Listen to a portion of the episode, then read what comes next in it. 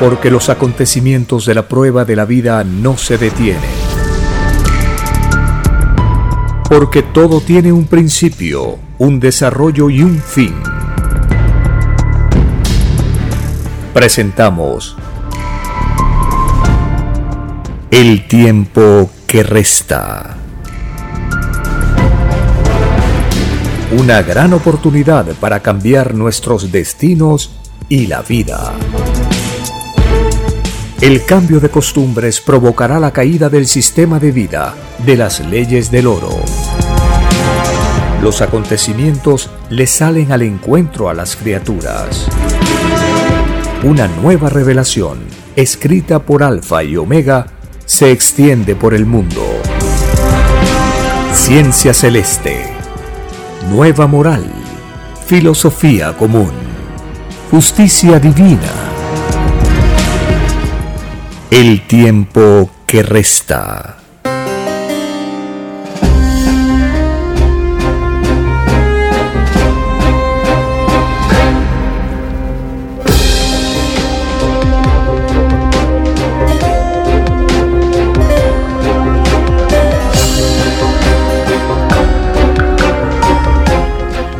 Agradeciendo al Eterno Padre, Creador de todas las cosas, Iniciamos este programa para tomar en cuenta las enseñanzas que en el principio se dio a la humanidad.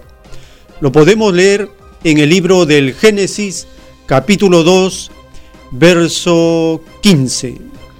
Tomó pues el Señor Dios al hombre y lo puso en el huerto de Edén para que lo labrara y lo guardase. Y mandó Jehová Dios al hombre diciendo, De todo árbol del huerto podrás comer, mas del árbol de la ciencia del bien y del mal no comerás, porque el día que de él comieres, ciertamente morirás. Libro del Génesis capítulo 2 del verso 15 al verso 17.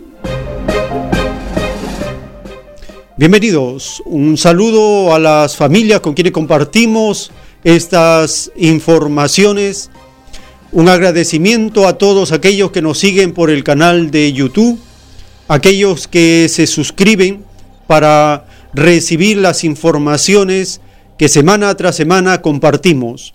Un agradecimiento a aquellos que nos siguen por el servidor de podcast en Anchor, en Spotify, y otras redes de podcast el tiempo que resta y por todas las otras señales de transmisión.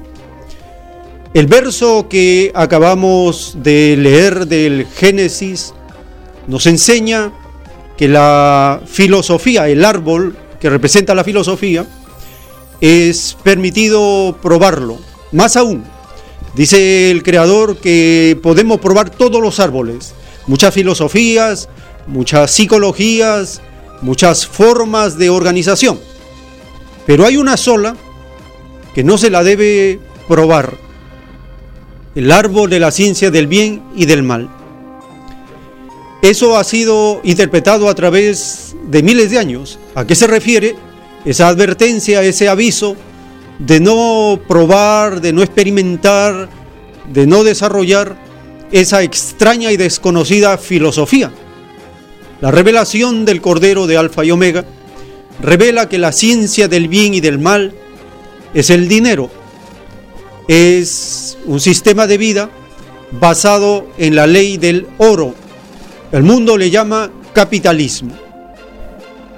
La propiedad privada, el complejo de posesión, de ambición, el comerciar con las cosas, con la materia, con el espíritu, comerciar con las necesidades, con las virtudes, es un sistema de vida contradictorio. Crea y destruye. Aparentemente hace cosas buenas, pero en el fondo son cosas malas. Es un sistema de vida que habla de libertad, pero es libertinaje. Un sistema de vida que dice progreso, pero es destrucción. Un sistema de vida que dice moral, pero es corrupto, es inmoral, es degenerado. Por eso la advertencia de no probar esa filosofía, ese sistema de vida, desde el libro del Génesis el eterno Padre Creador, nos viene advirtiendo.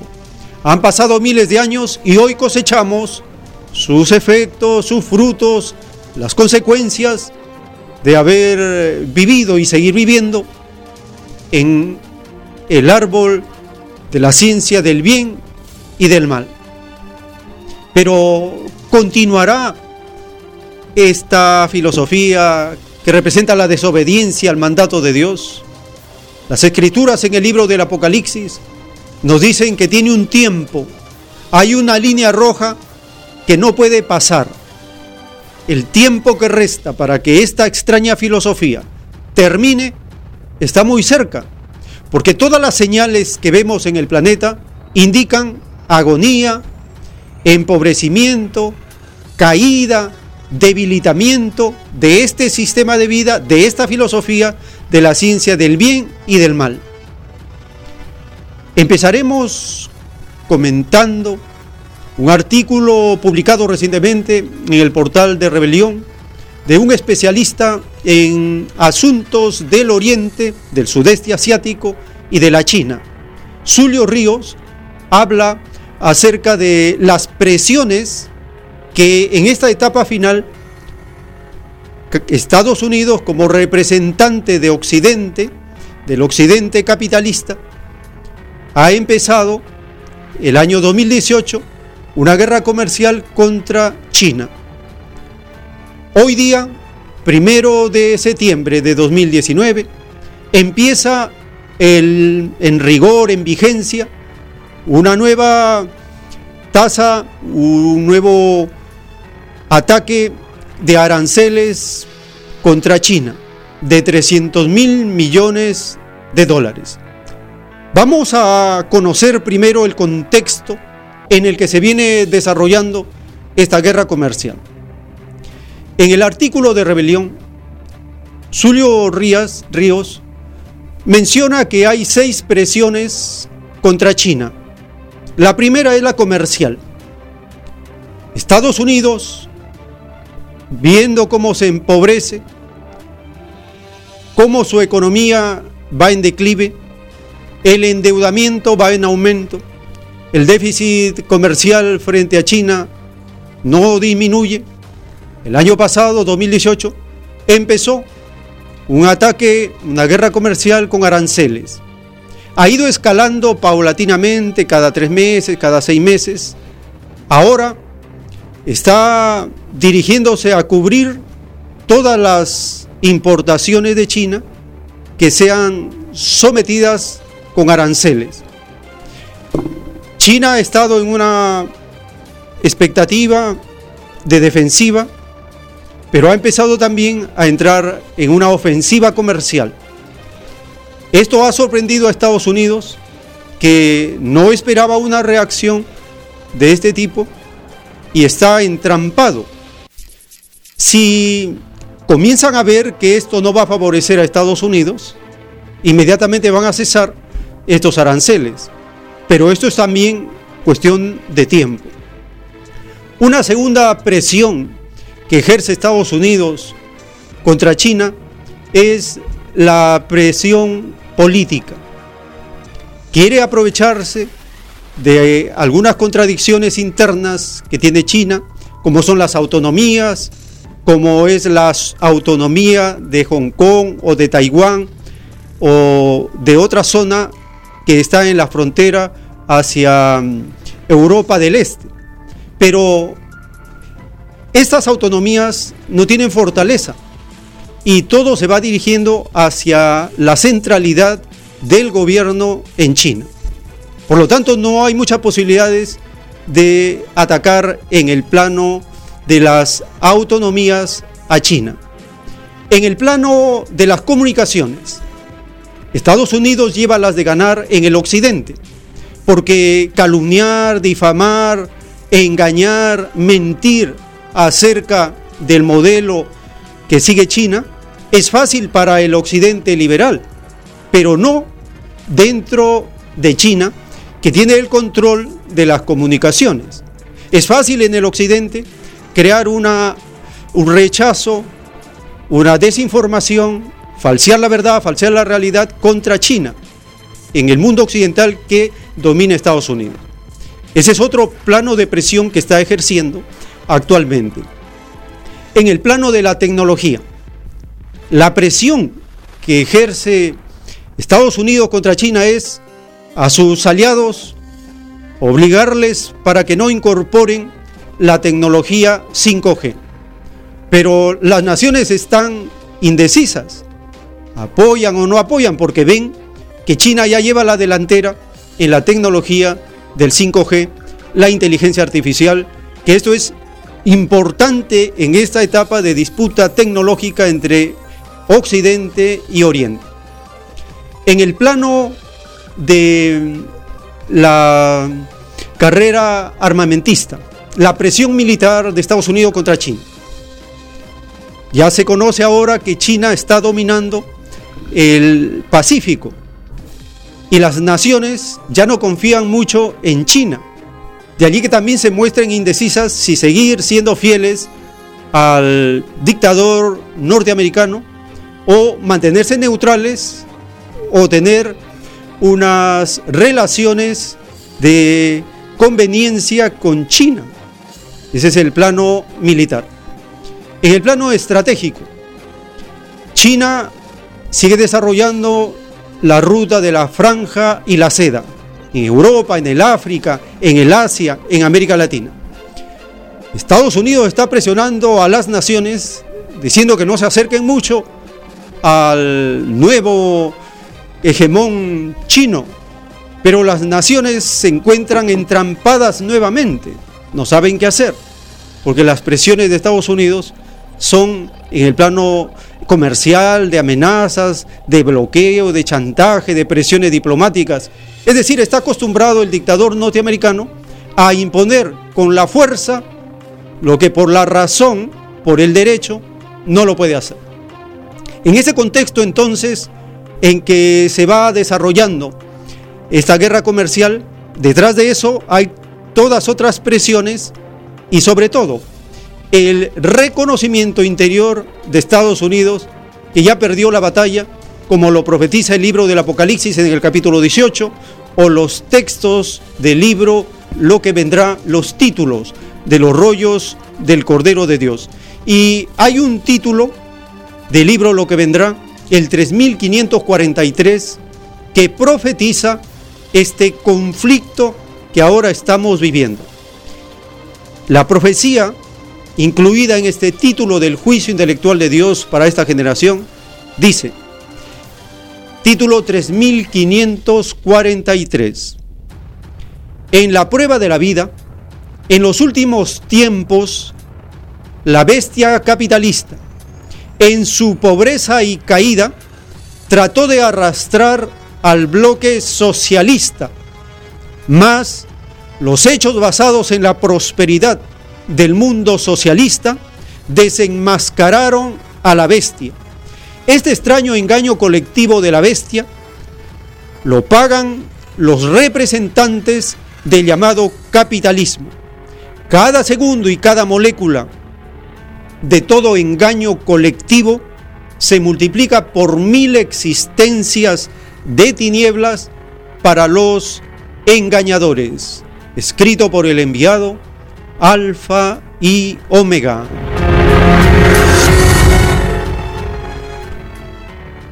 Vamos a compartir ahora un video para aquellos que nos están acompañando por el canal de YouTube El tiempo que resta y el audio en todas las demás otras redes. Acaba de publicar el canal de noticias en español de China sobre el inicio de los aranceles por un monto de 300 mil millones de dólares que empieza hoy domingo, primero de septiembre de 2019.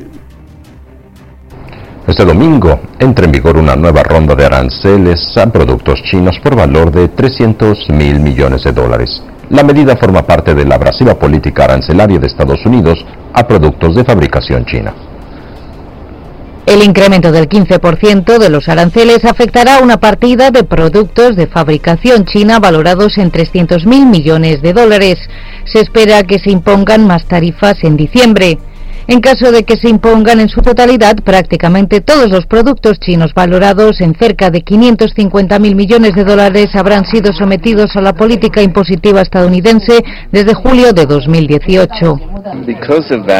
Por esta razón estamos considerando la opción de trasladar nuestras fábricas a otros lugares. Aumentará mis costes de producción en torno al 36%, lo que aniquila mis beneficios. Creo que no es realista pedir que cierto tipo de negocios abandonen China. En estos momentos nuestra economía es global. Todos los negocios están conectados y creo que todos los países saldrían perjudicados si hicieran algo así. El tiempo que resta.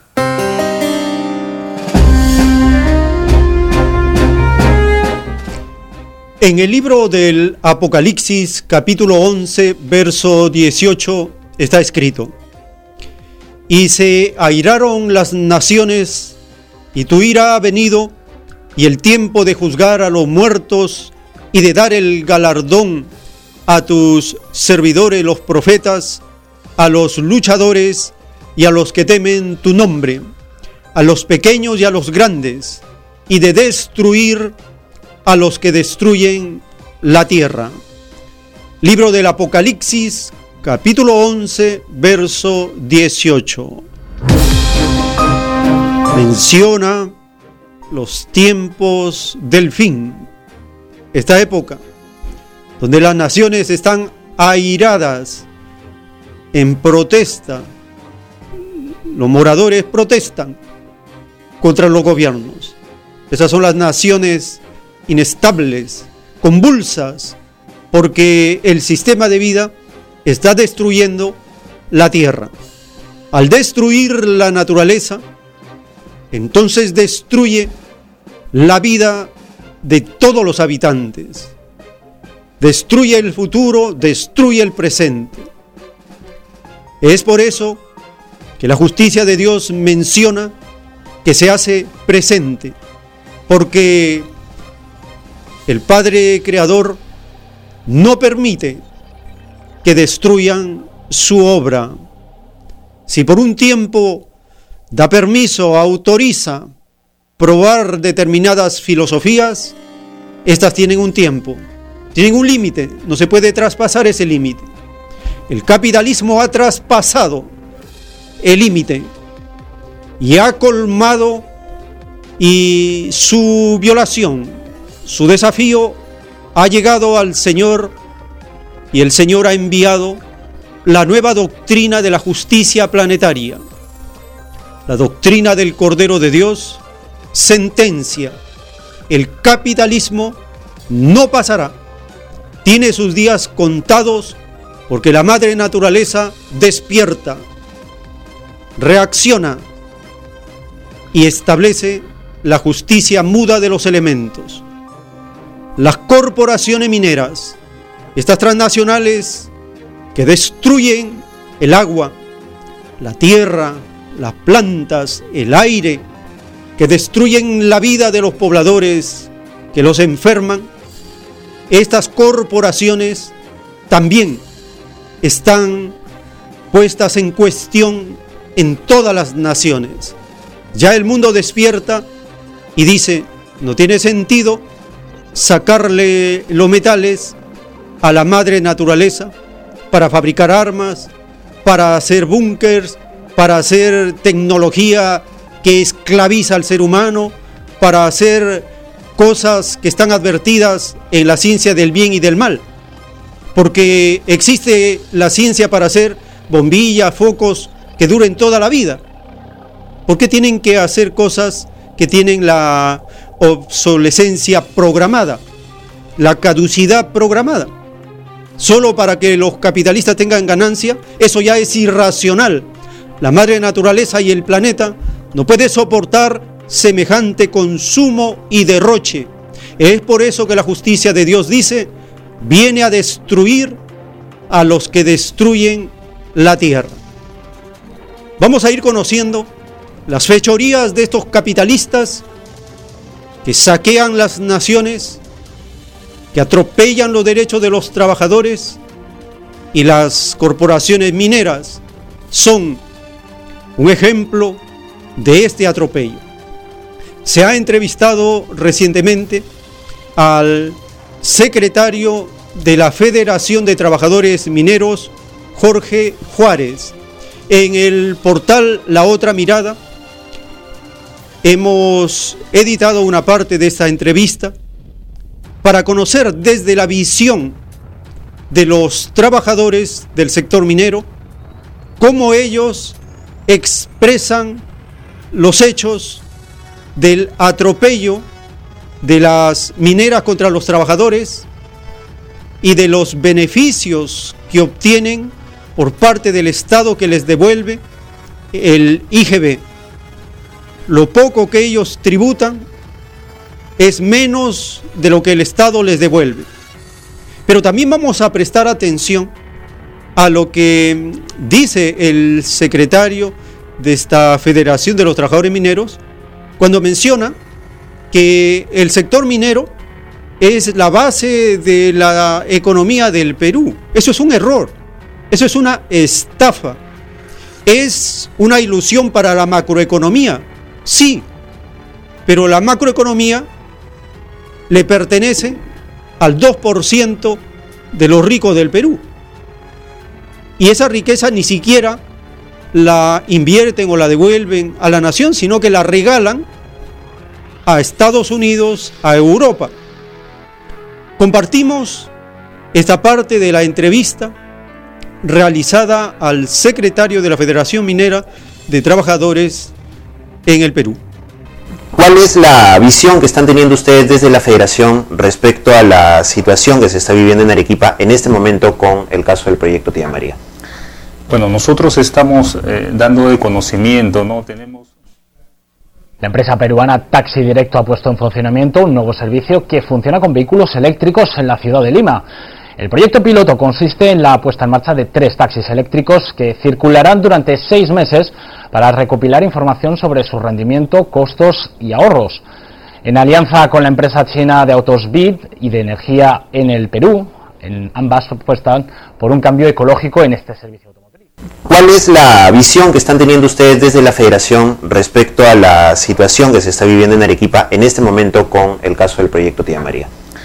Bueno, nosotros estamos eh, dando de conocimiento, ¿no? Tenemos muchos antecedentes desde el lado empresarial minero, pero para el caso de Sauer Perú, eh, en realidad son varias eh, los antecedentes que tiene pues esta empresa, ¿no? hace poco nada más producto de una negociación colectiva, tienen un laudo arbitral, el cual Sauer se niega en ejecutarlo. Es más, eh, lo lleva pues a la vía judicial, donde bien sabemos pues cómo actúa en estos momentos el Poder Judicial, ¿no? O sea, quedan aplazados de sus beneficios al 100% más de 2.000 trabajadores. O sea, eh, en realidad, pues eso es eh, desconocer el derecho de los trabajadores respecto a una negociación colectiva válida, ¿no? A través de un lado arbitral que está dentro del marco normativo, ¿no? Además de eso, pues anteriormente ha tenido tres despedidos, tres secretarios generales despedidos, ¿no? Y la gran pregunta es, si no respeta ni a sus trabajadores, pues ¿cómo será con los compromisos que querrá asumir con la población? ahora le es muy conveniente hablar pues sobre el tema del diálogo, de decir aperturemos un diálogo fructífero con las comunidades, pero el diálogo pues tiene que enmarcarse a todo su nivel, no tanto con los trabajadores, que no lo hace y es evidente, y, bueno, eh, la población definitivamente pues eh, creo que está en su legítimo derecho de no confiar en una empresa con estos malos antecedentes, ¿no? Y, y en realidad el sector empresarial en toda su magnitud casi es una réplica de lo que es Sauber Perú, porque nosotros como Federación Nacional hemos presentado una negociación por rama de actividad muy válida dentro del marco normativo, lo tiene construcción civil, lo tienen los portuarios, ¿por qué no el sector más importante económicamente, el que le mete gasolina e inyección a este país? Sin embargo, el sector empresarial minero desconoce, ni siquiera desea sentarse a escuchar, eso es lo más grave. no es que podamos entrar a, negociar, sino que ellos ni siquiera se sientan, lo desconocen, se oponen totalmente, ni a leerlo.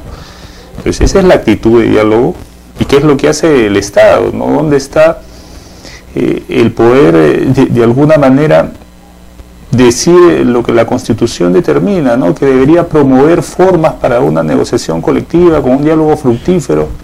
Estamos pues eh, ante una inacción de la parte institucionalidad del gobierno, ¿no? Y, y no vemos ningún pronunciamiento respecto a esto.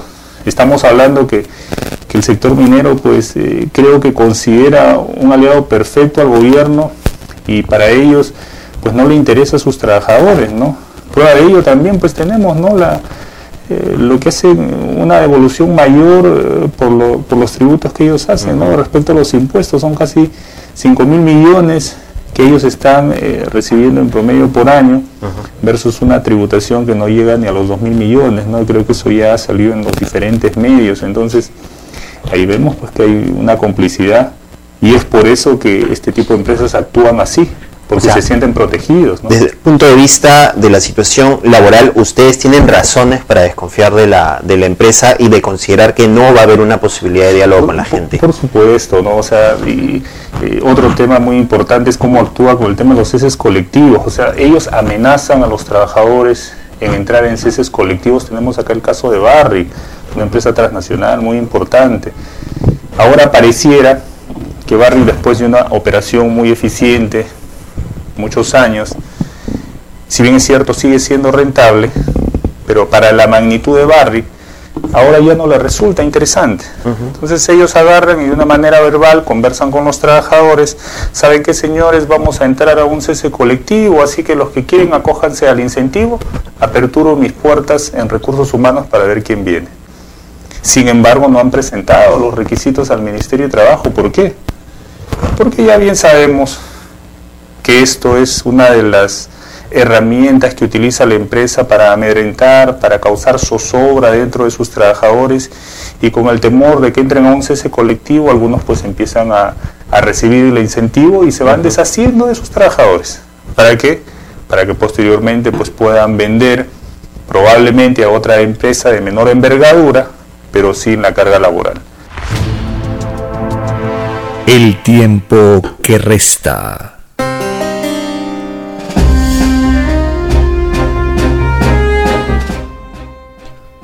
Las Sagradas Escrituras, desde el Antiguo Testamento, condenan la usura, condenan la ambición, condenan la ganancia injusta, condenan la explotación del ser humano.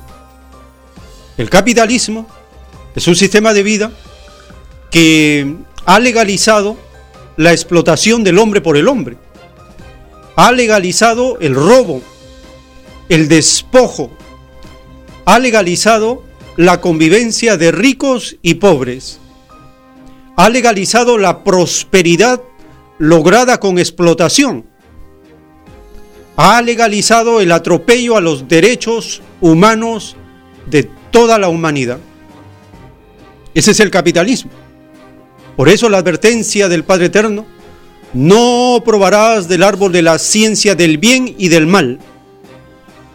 Es clarísima la advertencia, porque ahora vemos, y todas las generaciones han visto, el rigor de la fuerza y la opresión. Continúa la destrucción de la naturaleza. Los incendios que este año se han registrado desde el principio, desde enero, y continúan en Europa, en el África, en el Ártico, en América, ahora en la Amazonía. Una parte es la emergencia climática, la crisis por el calentamiento global. Otra parte es que son inducidos por los capitalistas para lograr la deforestación abrir campo, terreno para la ganadería, el agronegocio, la minería. El canal de televisión de Perú ha publicado recientemente acerca de la detención de sospechosos que habían iniciado incendios en Brasil. Y en Brasil, tres sospechosos de ocasionar incendios en la Amazonía fueron detenidos Pero el presidente Jair Bolsonaro volvió a minimizar la emergencia. Acusó a dos países europeos de intentar comprar la soberanía de su país. Los incendios forestales en la Amazonía aún no son controlados por los equipos de bomberos que realizan trabajos intensos para que no se propaguen. Ante la emergencia, la policía del estado de Pará realizó un operativo en el que se detuvo a tres sospechosos de provocar incendios en áreas de preservación. Se trata de dos hermanos propietarios de una hacienda y el gerente del inmueble. Durante la inspección, los policías hallaron a trabajadores en condiciones de esclavitud. Medios locales señalan que también habrían provocado el fuego. Los detenidos deberán responder ante la justicia por los cargos de daños al medio ambiente, polución, incendio y asociación criminal. En tanto, el presidente Jair Bolsonaro volvió a minimizar el impacto de los incendios y el apoyo de Europa.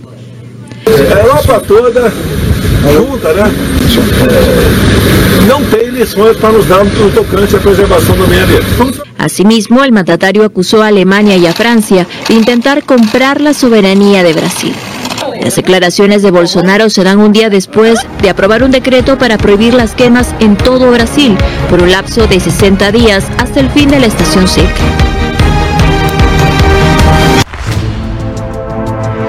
El tiempo que resta.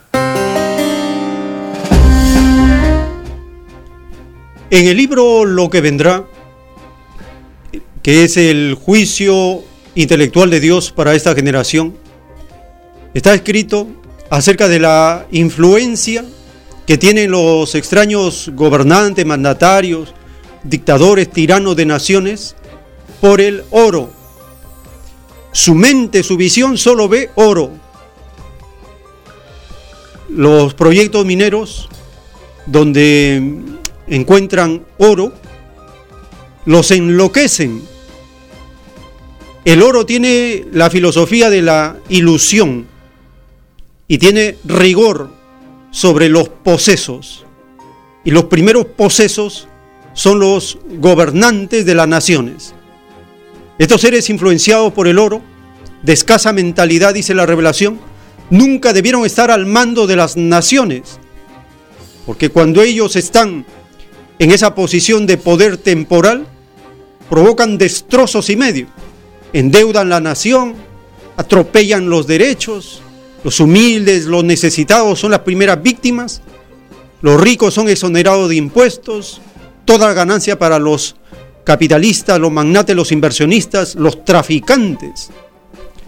Brasil ha caído en las garras de un dictador abominable. Un ser, como le llama las Sagradas Escrituras, despreciable.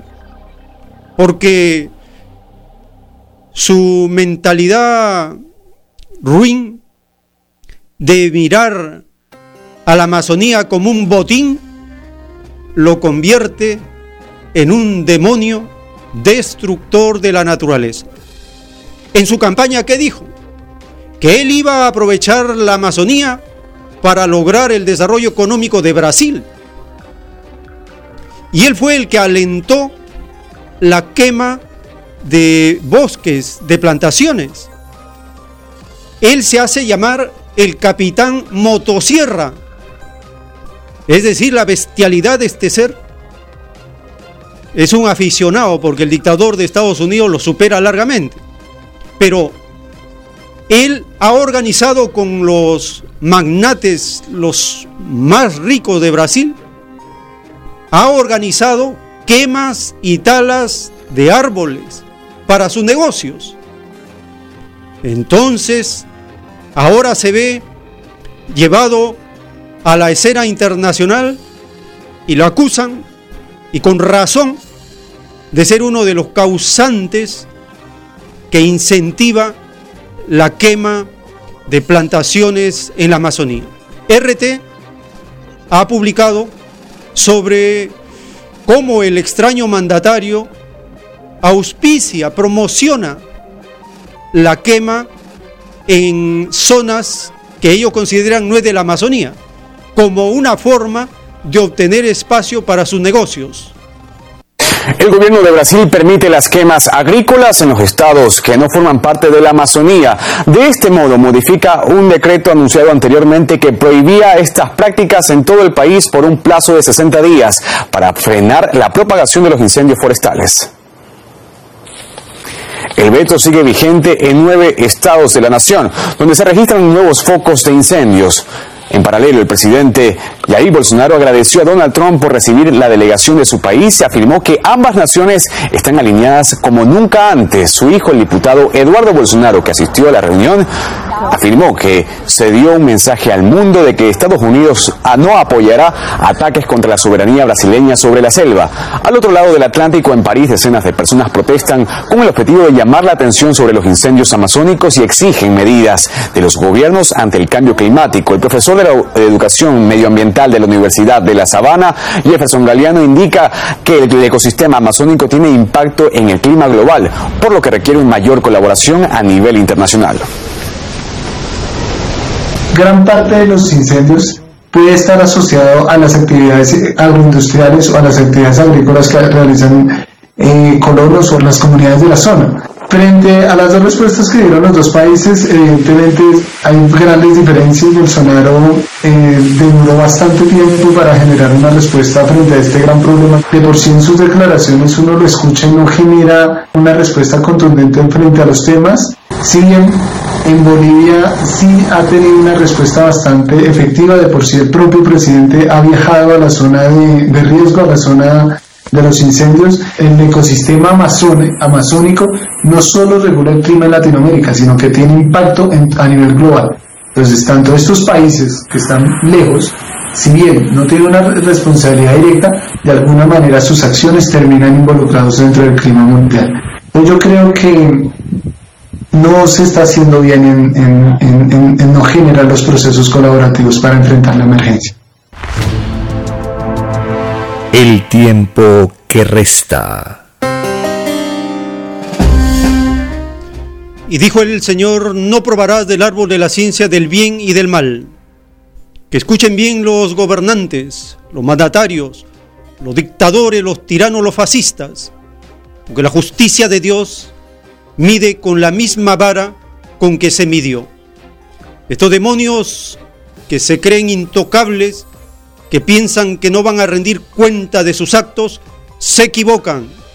La justicia del Padre Eterno, en el título 665, dice, todos los abusos ocultos y no ocultos los verá todo el planeta Tierra en la televisión solar y todos pagarán por ideas, segundos y moléculas. El abuso con la tortura y el abuso al sexo se paga con el fuego solar.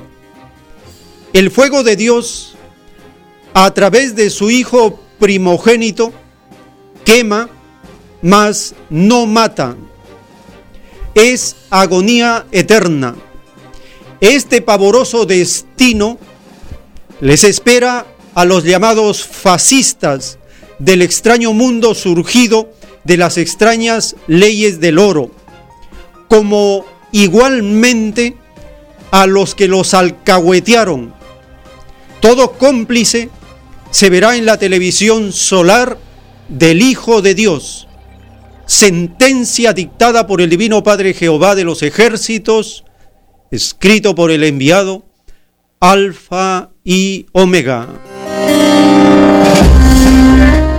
Colombia es uno de los centros de la más abominable guerra sucia del imperialismo contra las naciones. A tal punto que se ha informado, más de 184 mil personas están en calidad de desaparecidos o afectados por esta guerra sucia que inicia Estados Unidos contra la nación, contra Colombia. Colombia es un centro ahora de la guerra sucia en la región y tiene que ser condenado porque el atropello a los derechos humanos de esos gobiernos neoliberales, fascistas, derechistas, es de conocimiento público Compartimos esta información acerca de los 184 mil desaparecidos en Colombia. Según el registro único de personas desaparecidas realizado por la Unidad para las Víctimas del Estado colombiano, casi el 20% del total de la población del país sudamericano ha sufrido los estragos de la desaparición forzada. Este índice ubica a Colombia como el segundo país de Latinoamérica, después de México, como mayor número de seres humanos que algún día salieron de su hogar y nunca regresaron, siendo el conflicto armado interno el principal causante de estas desapariciones. Durante la conmemoración del Día Internacional de las Víctimas de Desapariciones Forzadas, realizada en la Plaza Lourdes de Bogotá, las principales organizaciones y fundaciones dedicadas a dar visibilidad a esta problemática se reunieron para realizar un sentido ejercicio de memoria colectiva nosotros, Comunidad para las Víctimas, tenemos un registro único de víctimas donde por el hecho victimizante de desaparición forzada tenemos 184 mil víctimas entre directas e indirectas. Eh, de, este registro único de víctimas de 184 mil hemos desindemnizado, es decir, hemos hecho la compensación económica a 60 mil víctimas de desaparición forzada. Una de las razones por las que Colombia y el mundo deben seguir apoyando la implementación del acuerdo de paz es para evitar que más personas resulten desaparecidas en medio del conflicto bélico. La paz no tiene reversa, tenemos que seguir, seguir trabajando, tenemos que apoyar las instituciones, apoyar la JEP, apoyar la Comisión de la Verdad, la Unidad de Búsqueda de Personas Dadas por Desaparecidas, tenemos que darnos una lucha para que la Unidad de Víctimas siga en su trabajo, que no se acabe en el próximo año, sino que siga para que apoye al sistema integral como un sistema de reparación, que es lo que nosotros como víctimas necesitamos con presentaciones artísticas, galerías de la memoria y la presencia de profesionales para direccionar a quienes aún buscan un respaldo estatal. La jornada tuvo también el objetivo de avanzar en erradicar los estigmas que sufren quienes buscan a sus familiares por parte de la indiferencia e indolencia de la sociedad. Ante la sociedad queremos pedirles que no sean insensibles, indolentes.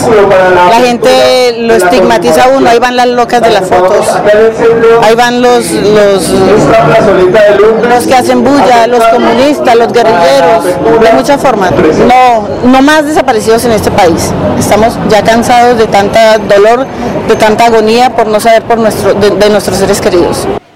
La fecha fue declarada por la ONU para dar visibilidad a una problemática que en Latinoamérica es más latente por causas de la ausencia de fallos judiciales y el esclarecimiento de los hechos causantes de las desapariciones. Con información de la oficina en Bogotá, Colombia, Noticias Xinhua.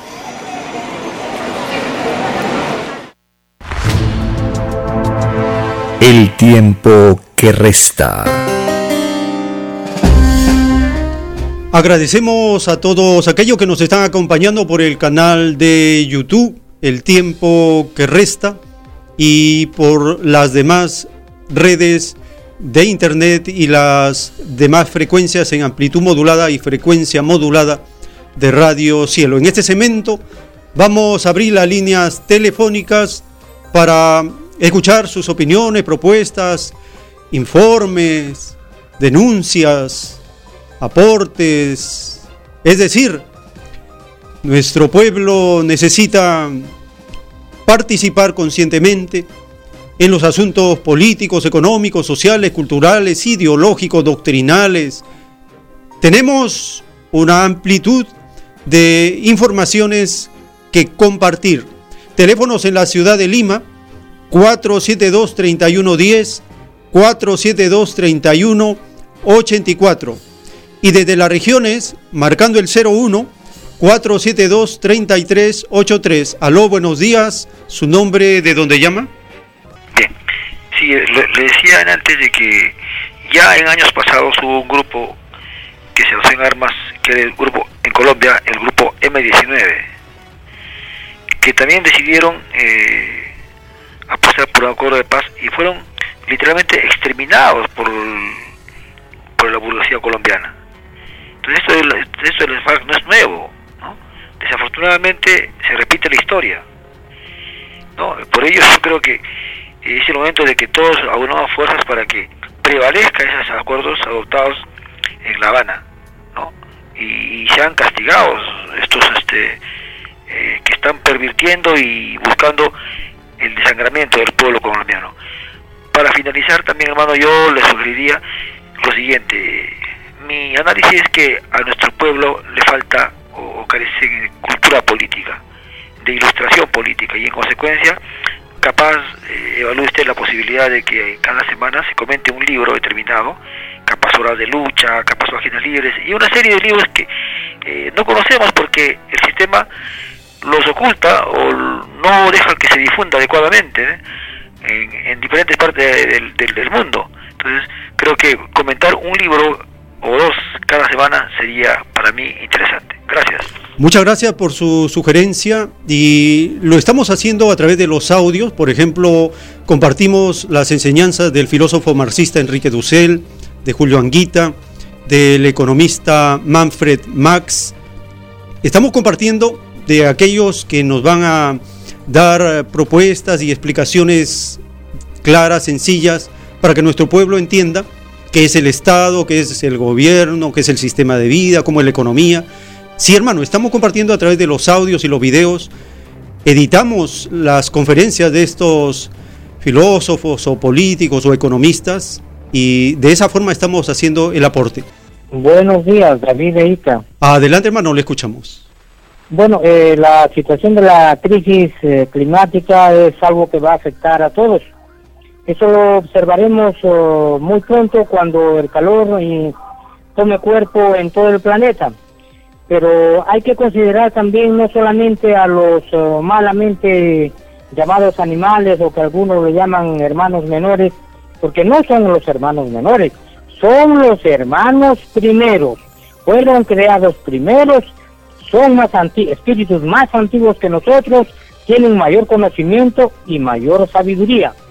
Entonces, en esta quema de bosques que ha habido en estos cuatro países, Brasil, Perú, Bolivia, Uruguay creo, entonces se está afectando no solamente la fauna, es decir, todo a nuestros hermanos primeros, sino también la flora, vale decir, los árboles, las flores, los arbustos y vegetales de todo tipo, que son entidades vivientes y que hay que considerar con sentimientos, con emociones, con vivencia, y que hay que, y necesitan respetarlos, y hay que exigir a estos sinvergüenzas, a esos terroristas del, del clima como Bolsonaro, exigirles un cambio drástico, porque el juicio que se tiene es un juicio severísimo para ellos. Termino con esto. En el divino título 810 podemos leer esto para que el pueblo, a ver pues si se puede sensibilizar un poco. Dice Dios lo siguiente, el que en su hogar, puede ser a nivel planetario también, cultivó y cuidó de plantas y flores, tiene ganado para sí mismo tantos puntitos de luz como moléculas contenían las plantas y las flores plantas y flores hablan delante de su divino creador. Repito, para los duros de entendimiento, toda planta y toda flor hablan delante de su divino creador. Y toda planta y toda flor pide premio al Padre para quien las cuidó en la prueba de la vida. Es más fácil que entre al reino de los cielos uno que se preocupó en la prueba de la vida de una flor o de una plantita, a que puede entrar uno que fue indiferente. Todo pequeño, aunque sea molécula, es grande en poder en el reino de los cielos. Escribe Alfa y Omega y lo dicta, por supuesto, nuestro divino y eterno Padre Jehová, que pone de preferencia a los más pequeñitos, los humildes, serán los primeros. Gracias, hermano. Gracias, hermano, por compartir estos textos de las escrituras y del juicio intelectual de Dios para esta generación, porque de esta manera vamos conociendo el porqué de las cosas.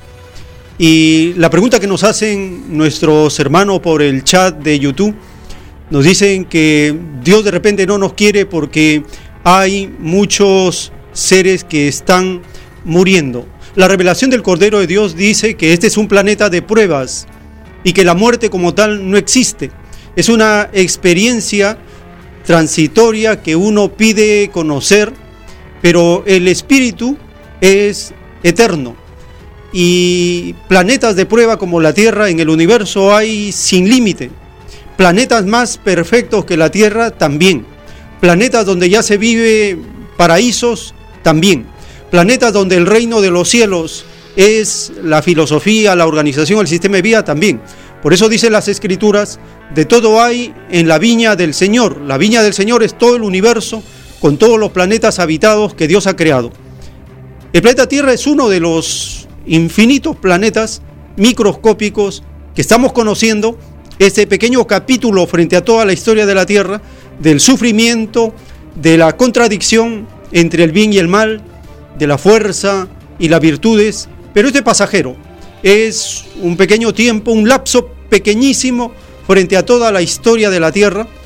La historia del capitalismo es apenas un accidente, es una pesadilla dolorosa, una pesadilla de sangre, pero es pasajera. No va a quedar en el futuro, en el futuro cercano va a ser abolido. Viene el milenio de paz, el nuevo mundo, la nueva sociedad, la nueva humanidad, como está prometido en las escrituras. Y esto, tarde o temprano, se cumple. Miremos nomás, en el pasado todos los imperios han caído, todos los gobiernos han caído, y los del presente corren el mismo destino. Pero el planeta sigue. Las nuevas criaturas que el Padre Eterno permite que nazcan en el planeta continúan se transforma el planeta, se produce una restauración de todas las cosas. No hay que pensar que el único planeta habitado del universo es el planeta Tierra. Eso es un error inmenso, eso está descartado ahora totalmente en las escrituras y ya no resiste fantasías o engaños, porque el planeta es tan infinito que todo existe en él. Tenemos una nueva participación. Buenos días, hermano Joel. ¿Puede bajar, hermano, el volumen? Gracias. Gracias, le escuchamos. Eh, eh, por supuesto, de Radio Cielo, pues ese programa de usted es el que más, más lo resaltamos. Especialmente cuando pone en audio esos grandes profesores como el profesor Alguita, ese gran historiador que, que como sorprende cuando explica. Eh, uno asimila rápidamente el profesor Dussel y ese gran economista chileno Manfred. Eso sería bueno, hermano Joel, eh, que usted vuelva a la Plaza San Martín, hermano Joel, porque allá la gente cada vez más se da cuenta que el comunismo cristiano es lo más perfecto, incluso eh, es más superior que el comunismo ateo científico, como lo dicen. Un ejemplo nomás le doy, hermano. Eh, por ejemplo, hay un, hay un este, un señor o hermano, lo, puede, lo voy a decir, ¿no? Que defiende el comunismo científico. Le dicen la RIU. Y ese señor, este, siempre ataca al Creador, siempre ataca a la Biblia.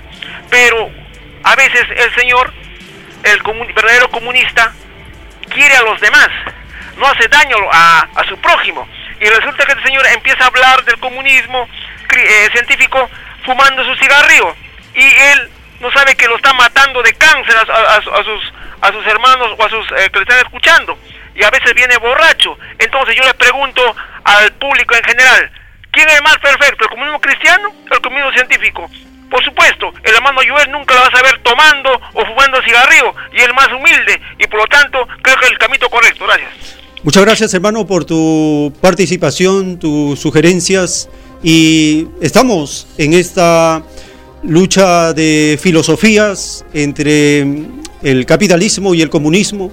Estamos en esta participación colectiva de transmitir estos aportes, investigaciones que hacemos para educar a la población. Y ahora con el canal de YouTube estamos dando un alcance importante porque los videos que estamos subiendo al canal están empezando a tener visualizaciones y esto nos permite, por ejemplo, tener un alcance en todos los países que hablan español. Esto es beneficioso para una educación colectiva a nivel de la región. Entonces el trabajo que estamos haciendo, permite ir conociendo y experimentando en estos nuevos espacios de Internet, porque no solamente es el Perú el que tiene este problema, sino todos los países del tercer mundo. Y los que hablan español son 22 países. Son 500 millones de personas en el planeta que hablan español. Entonces es un buen número de personas que están recibiendo este aporte que va creciendo poco a poco. Les agradecemos a todos ustedes por compartirlo, por visualizarlo, por seguirlo. De esta manera vamos creando una corriente filosófica, doctrinal, con fundamento en el comunismo de Dios, porque no queda otra alternativa. Todas han sido probadas, todas han caído. El comunismo se va abriendo paso, como lo profetiza la doctrina del Cordero de Dios, y el cambio de costumbres de los que asumimos esta doctrina nos lleva a tener una vida disciplinada en la alimentación, una vida que combate el consumismo, porque al adoptar la alimentación vegetariana, lo natural, con nuestra práctica diaria, estamos combatiendo al capitalismo que se fundamenta en el consumismo. Entonces nosotros asumimos en forma coherente la doctrina y la vamos aplicando en la lucha social porque de esa manera se va desarrollando la, la masa, la población. Estamos en el término de esta primera hora del programa. Luego de unos momentos vamos a continuar con más información que tenemos para esta edición y nuevamente abriremos otro segmento de llamadas telefónicas. Vayan preparándose con sus aportes. De esta manera hacemos que el programa sea más fructífero. En unos momentos vamos a retornar.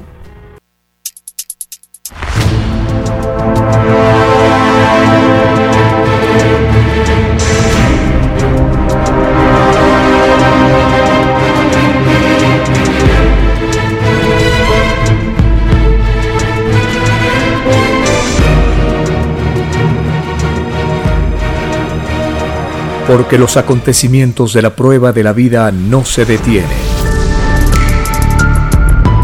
Porque todo tiene un principio, un desarrollo y un fin. Estamos compartiendo el tiempo que resta. Una gran oportunidad para cambiar nuestros destinos y la vida. El cambio de costumbres provocará la caída del sistema de vida, de las leyes del oro. Los acontecimientos le salen al encuentro a las criaturas. Una nueva revelación, escrita por Alfa y Omega, se extiende por el mundo. Ciencia celeste, nueva moral, filosofía común, justicia divina el tiempo que resta.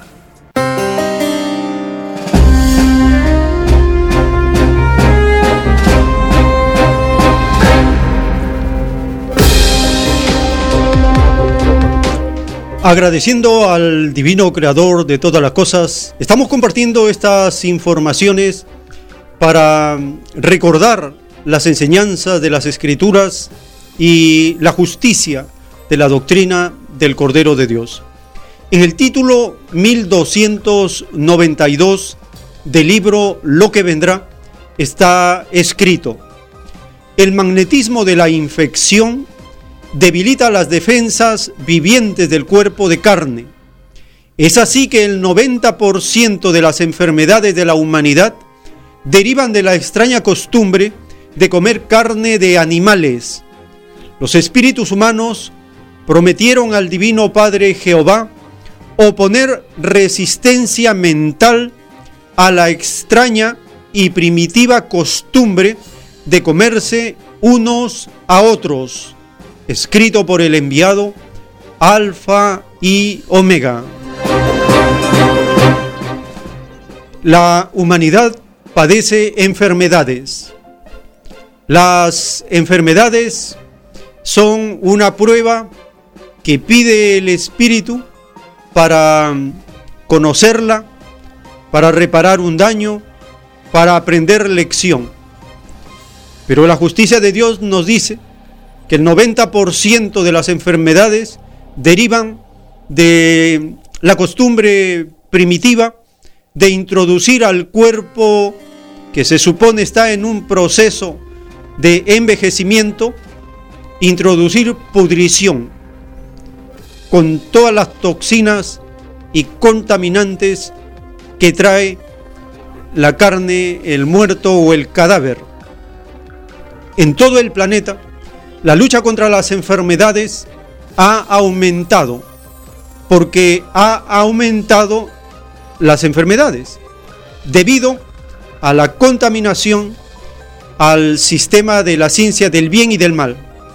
Por ejemplo, se considera el antibiótico una cosa buena, pero a la larga se convierte en algo tan dañino y mortífero porque los seres biológicos van aprendiendo rápidamente a la parte que le ataca y encuentran rápidamente defensa. Entonces los antibióticos se vuelven más resistentes y tienen que tener un efecto más devastador cada vez más y más. Llega un punto en que se vuelven dañinos contra aquellos que lo consumen. Y no solo lo consumen los seres humanos, sino también los animalitos. Y las plantas son también envenenadas. Es todo un planeta en descomposición se había pensado que el sarampión había sido erradicado, pero ha vuelto el sarampión y ha vuelto a Europa, ha vuelto al África. Los países de Europa del Este están sintiendo ahora el rigor. Ha vuelto a los mismos Estados Unidos. Este año ha habido denuncias acerca de la extensión de esta enfermedad en las zonas más empobrecidas de Estados Unidos. Compartimos esta información acerca del sarampión en Europa y el África.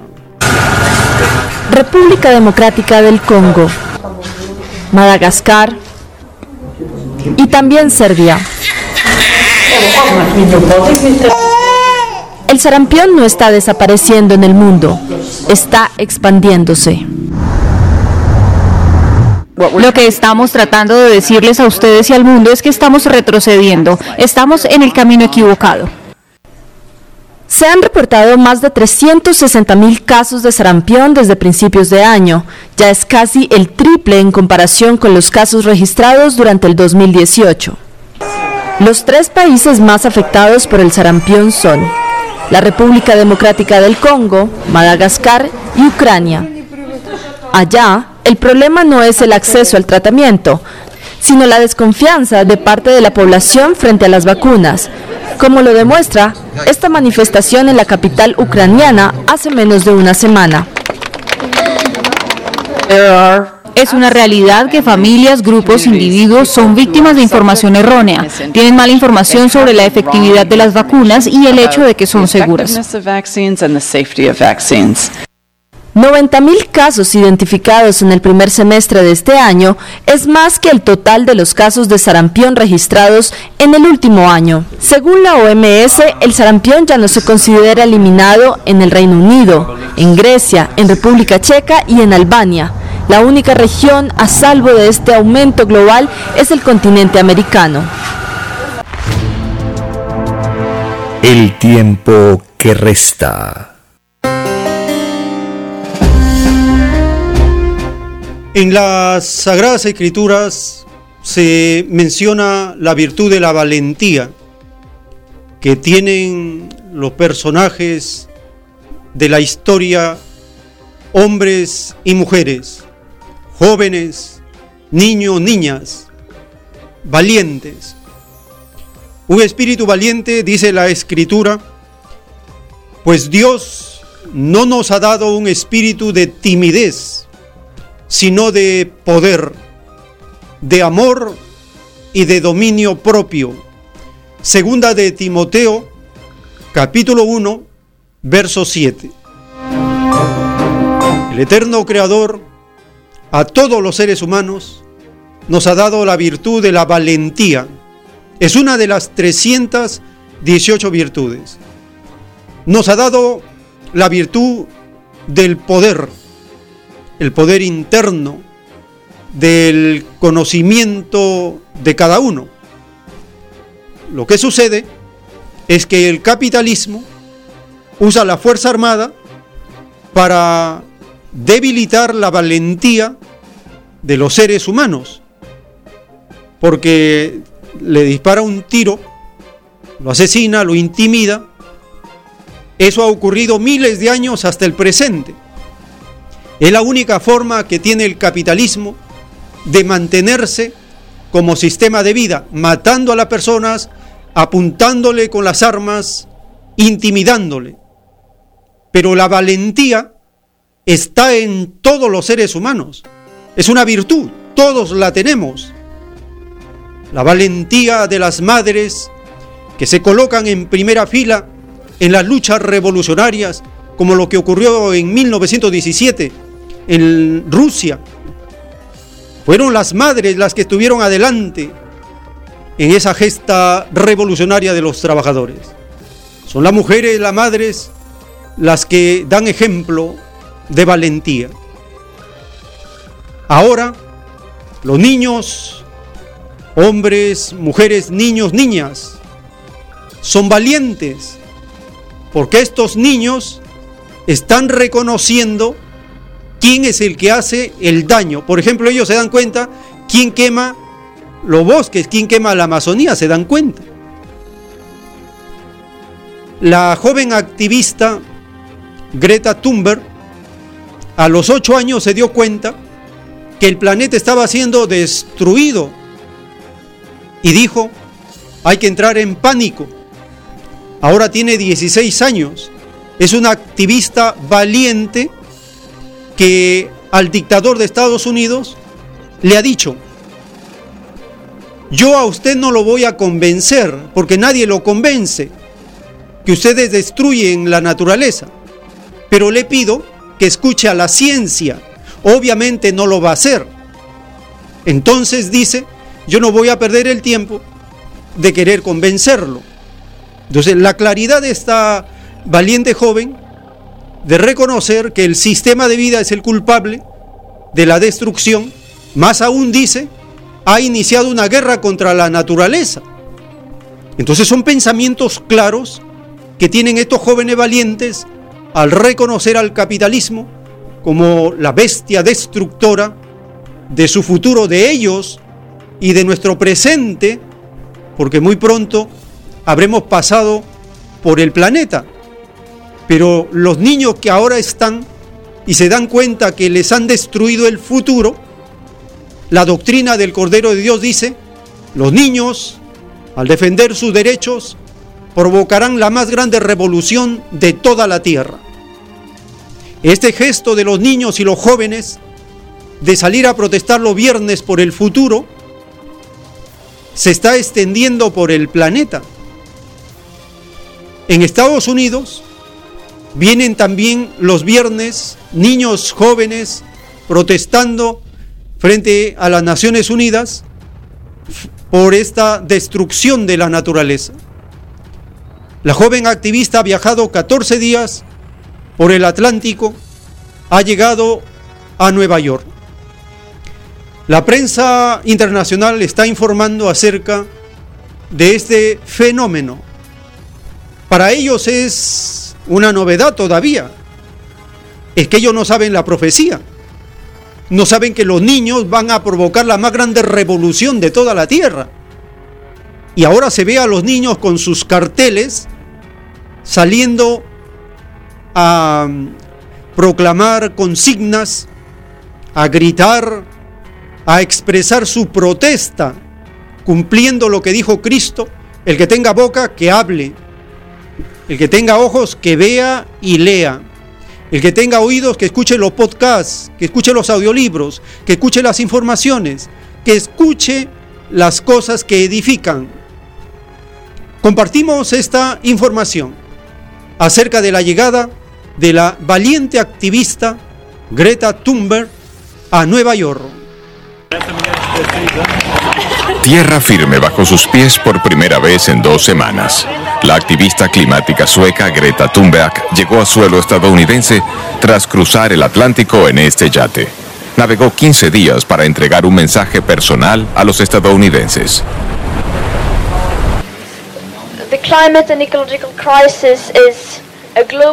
La crisis climática y ecológica es una crisis global, la mayor crisis que jamás ha afrontado la humanidad. Si no logramos cooperar y trabajar conjuntamente a pesar de nuestras diferencias, fracasaremos. Así que necesitamos estar unidos, apoyarnos mutuamente y actuar. Centenares de personas mostraron su apoyo a la joven activista. A sus 16 años, Thunberg se hizo famosa por su incansable campaña para alertar al mundo de la crisis climática. En Estados Unidos asistirá en septiembre a la cumbre del clima de la ONU y participará en las huelgas climáticas inspiradas en las huelgas escolares que ella misma impulsó en Suecia.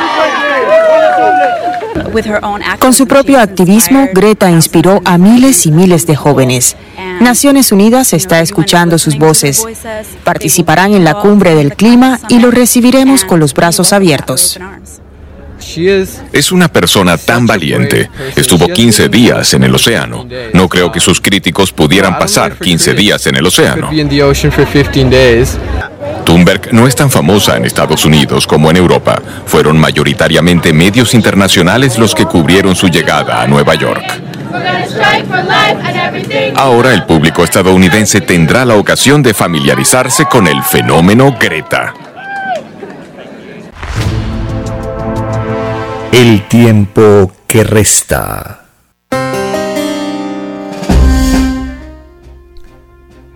Los capitalistas están destruyendo la tierra. Esto es una emergencia. Esto causa pánico. Esto causa pavor en los niños. Nosotros los adultos estamos como dormidos. Pero los niños no. Entonces la profecía de Cristo, dejad que los niños vengan a mí porque de ellos es el reino de los cielos, se cumple en esta etapa. Los adultos quedaremos con la boca abierta por la audacia, la inteligencia, la valentía de estos niños que van a señalar desde su inocencia a los culpables. Y esta es la justicia de Dios que será una lección inmortal en la historia del presente y del futuro. Como unos niños revolucionaron la tierra con su inocencia, con su valentía. ¿Por qué? Porque el Apocalipsis había sentenciado que las violaciones del dictador de la cabeza de Estados Unidos habían llegado a los cielos a oídos del Señor. Lo leemos en el libro del Apocalipsis, capítulo 18, verso 3 en adelante. Porque todas las naciones han bebido del vino del furor de su fornicación. Y los reyes de la tierra han fornicado con ella, y los mercaderes de la tierra se han enriquecido de la potencia de sus deleites. Y oí otra voz del cielo que decía, Salid de ella, pueblo mío, para que no seáis partícipes de sus pecados, ni recibáis parte de sus plagas, porque sus pecados han llegado hasta el cielo y Dios se ha acordado de sus maldades. Libro del Apocalipsis, capítulo 18, del verso 3 al verso 5. Las maldades de Estados Unidos son, por ejemplo, provocar una carrera armamentista. Eso equivale a lanzar la primera piedra.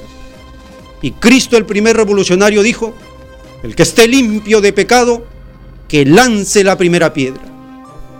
El fantasma del enemigo. Ningún ser humano debe ser enemigo del otro, porque todos somos hermanos, hijos de un mismo Padre Celestial, una misma Madre Divina. El fantasma del enemigo es un engaño porque detrás de él está todo un monumento, un calvario, una montaña de sangre, de seres humanos lanzados a la guerra, en esos genocidios masivos, en esas matanzas, donde los llamados héroes serán condenados por asesinos, porque no lo hicieron para cumplir los mandamientos de Dios, sino para apropiarse, para apoderarse de territorio, de riquezas, de países enteros, de naciones enteras. Se ha publicado recientemente acerca del inicio de esta carrera armamentista, iniciada por Estados Unidos al retirarse de estos convenios que impedían la instalación de misiles de corto y mediano alcance. Rusia ha respondido a esta provocación de hace dos semanas, de la quincena de agosto de 2019, cuando Estados Unidos lanzó un misil crucero. Ahora Rusia ha respondido. Estados Unidos y Rusia escenifican un nuevo pulso armamentístico. Moscú probó este viernes el misil de crucero Calibre, que supuestamente alcanzó un objetivo a 40 millas náuticas de la corbeta que efectuó el disparo. Se cree que el misil tiene un alcance de 1.500 kilómetros lanzado desde un barco, aunque toda la información está clasificada.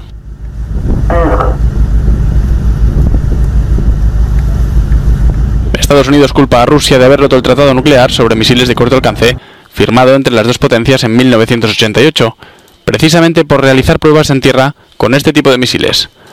Washington, que abandonó el acuerdo a principios de agosto, ha lanzado este mismo mes un misil de crucero que habría violado las condiciones del pacto. Rusia acusa a Estados Unidos de haber desplegado mecanismos de lanzamiento en Polonia y Rumanía. El tiempo que resta. El gobierno de Estados Unidos anunció el jueves el establecimiento del Comando Espacial para defender sus intereses en el espacio.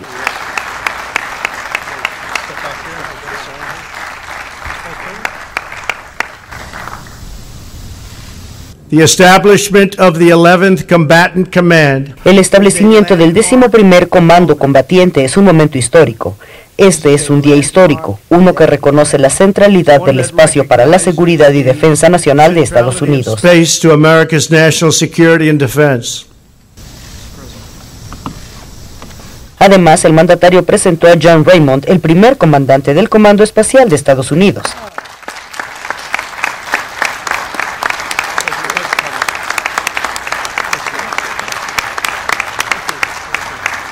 Trump ordenó el establecimiento del comando a fines del año pasado, convirtiéndolo en el undécimo comando de combate unificado del Departamento de Defensa de Estados Unidos.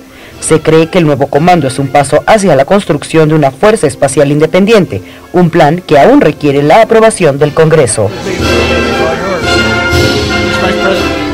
Con información de la oficina en Washington DC, Estados Unidos, Noticias Xinhua.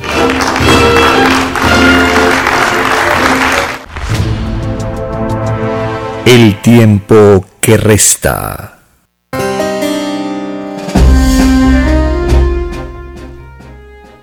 Mientras lo que dice la Sa- Sagrada Escritura, mientras los que se preparan para la guerra siguen violando la ley de Dios, otras naciones se preocupan por un sistema de vida más justo, más humano.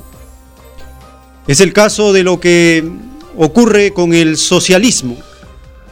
En el título 3270 del libro Lo que vendrá está escrito,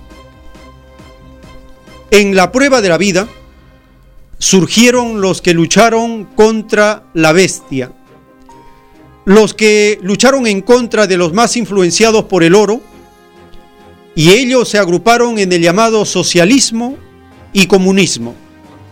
El mérito de ellos es que lucharon contra un extraño sistema de vida desconocido en el reino de los cielos. Y es más fácil que encuentre comprensión en el divino juicio de Dios uno que en la prueba de la vida luchó contra lo que no era de Dios, a que encuentre comprensión uno que no luchó por lo que era de Dios, escrito por el enviado Alfa y Omega. China ha premiado a los constructores del socialismo con las peculiaridades del modelo chino. El socialismo, dice la revelación del Cordero de Dios, es una filosofía basada en el trabajo. Es una filosofía que tiene por mérito el priorizar lo colectivo antes que lo individual. El socialismo se fundamenta en el principio que dice, cada uno aporta según su capacidad y recibe según su trabajo.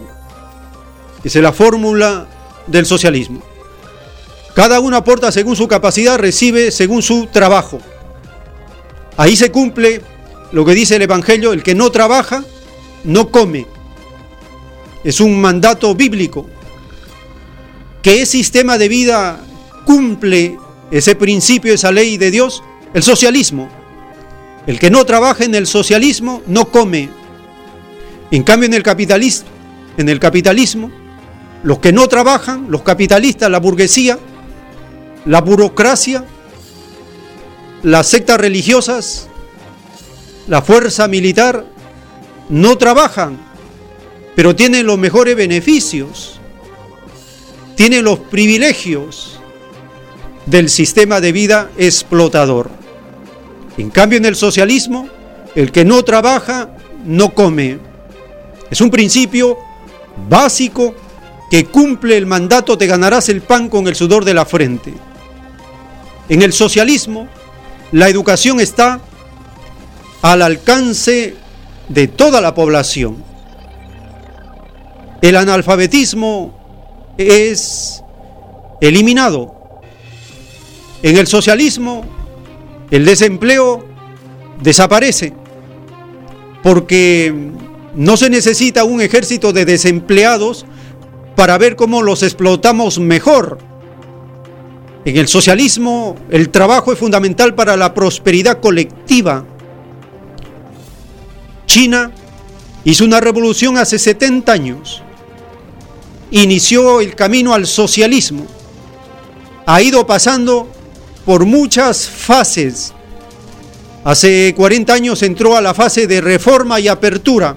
Abrieron su sistema al capitalismo, porque eran muy atrasados en comparación con la tecnología, la ciencia, el avance de las naciones capitalistas. Abrieron las puertas para aprovechar el conocimiento, imitarlos y superarlos. Una vez que lo superaron, empiezan a fortalecer el modo socialista que tiene esa nación, de acuerdo a las condiciones chinas. ¿Qué significa esto? ¿Las empresas estratégicas están en manos del Estado? Sí. ¿La banca en China es del Estado? Sí. ¿Las empresas de comunicaciones son del Estado? Sí. ¿La seguridad social es del Estado? Sí. ¿Los trabajadores del sector público estatal tienen estabilidad laboral? Sí los pensionados, los jubilados, ¿se les cumple sus derechos? Sí. ¿La pobreza se está exterminando, eliminando de la China? Sí. Entonces esa es la parte socialista de China. En su economía incluye el sector privado. Dentro del sector privado, la voracidad, la explotación capitalista, todo eso es condenable, porque corresponde a la naturaleza del sector privado, pero eso no se acepta en el sector público y mucho menos en el sector social. En la medida que las fuerzas productivas de China tengan la suficiente autonomía, capacidad de mantener a toda su población, el sector privado se irá reduciendo. ¿Qué le está exigiendo actualmente Estados Unidos? Que el sector público no sea el mayoritario. El sector estatal que deje de tener los subsidios del Estado que abra su economía a la privatización general para que de esa manera pueda competir, dice Estados Unidos, sin ventaja. Miren quién está pidiendo que sea un competidor en igualdad de condiciones, el más abusivo de la Tierra. Escuchemos esta información que ha publicado el canal de televisión de China en español acerca del reconocimiento a los constructores del socialismo en las peculiaridades del modelo chino. China confirió este jueves el título de constructores destacados del socialismo con peculiaridades chinas a 100 individuos del sector no público de la economía o pertenecientes a nuevos grupos sociales. Durante la ceremonia de entrega, el presidente del Comité Nacional de la Conferencia Consultiva Política del Pueblo Chino, Wang Yan, subrayó la importancia de promover el crecimiento sano del sector no público de la economía, alentar a quienes trabajan en este sector a alcanzar el éxito y unirlos en los esfuerzos para revitalizar a la nación china. Asimismo, el máximo asesor político chino pidió que se siga firmemente el camino de desarrollo de alta calidad e instó a los condecorados a enfocarse en sus respectivos sectores y promover el trabajo de calidad para transformar lo hecho en China en lo creado en China. El tiempo que resta. Estamos entonces en una época donde se debaten a muerte dos proyectos de sociedad, el capitalismo y el socialismo. El socialismo imperfecto, pero frente al capitalismo lo supera largamente. La degeneración de Occidente no tiene carta abierta, carta de ciudadanía en Oriente. En cambio, el escándalo y el libertinaje de Occidente le da ganancias a los empresarios, a los magnates del vicio, a los magnates de la pornografía y la degeneración. Ellos tienen fabulosas ganancias fruto del vicio y la degeneración de las costumbres de las criaturas. Eso es condenable en el Oriente. Es por eso que Occidente calumnia al Oriente. Pero dice las Sagradas Escrituras, Oriente contra Occidente. Dos hemisferios se baten al final de la prueba de la vida. Huawei es una empresa peculiar de China. Sus dueños son los trabajadores. Ellos tienen la administración, la gestión, el control, la producción. Se está convirtiendo en una empresa que le lleva ventajas a las empresas privadas del capitalismo. ¿Por qué? Porque destina inmensas cantidades a la investigación, al desarrollo tecnológico en esta guerra comercial y tecnológica con Estados Unidos. Está avanzando en una forma acelerada. Chile está aprovechando estas ventajas tecnológicas, a pesar que allá tiene un gobierno ruin como el de Piñera, un gobierno corrupto que endeuda a la nación hasta por la siguiente generación, este astuto comerciante, mercador, mandatario de Chile, abre las puertas a la tecnología que viene de China. Ya tienen buses eléctricos, tiene tecnología de avanzada, como por ejemplo el que sea la sede de la primera nación que tiene una nube virtual de Latinoamérica que la empresa 5G la está auspiciando. Compartimos esta información porque se convierte en un punto central, a pesar que el Perú siendo geoestratégicamente el mejor para la región, Chile está aprovechando de recibir esta tecnología de avanzada de la empresa Huawei. El gigante tecnológico chino Huawei puso en marcha el miércoles en Chile la primera nube pública de Latinoamérica, un servicio que ofrecerá soluciones de almacenamiento informático, de redes y macrodatos basado en inteligencia artificial, entre otros servicios. Huawei Cloud proporcionará un servicio de baja latencia, seguro y accesible globalmente para Chile y otras naciones latinoamericanas. En cuanto al desarrollo de la nube, hemos integrado los recursos de Huawei relacionados con la nube y hemos construido Cloud BU, que se convirtió en uno de los cuatro principales negocios núcleo para la empresa. La misión de Cloud BU es permitir la transformación digital de gobiernos y de empresas, aumentando así su competitividad internacional. So all of these four together América Latina es uno de los mercados con más rápido desarrollo de nube pública del mundo.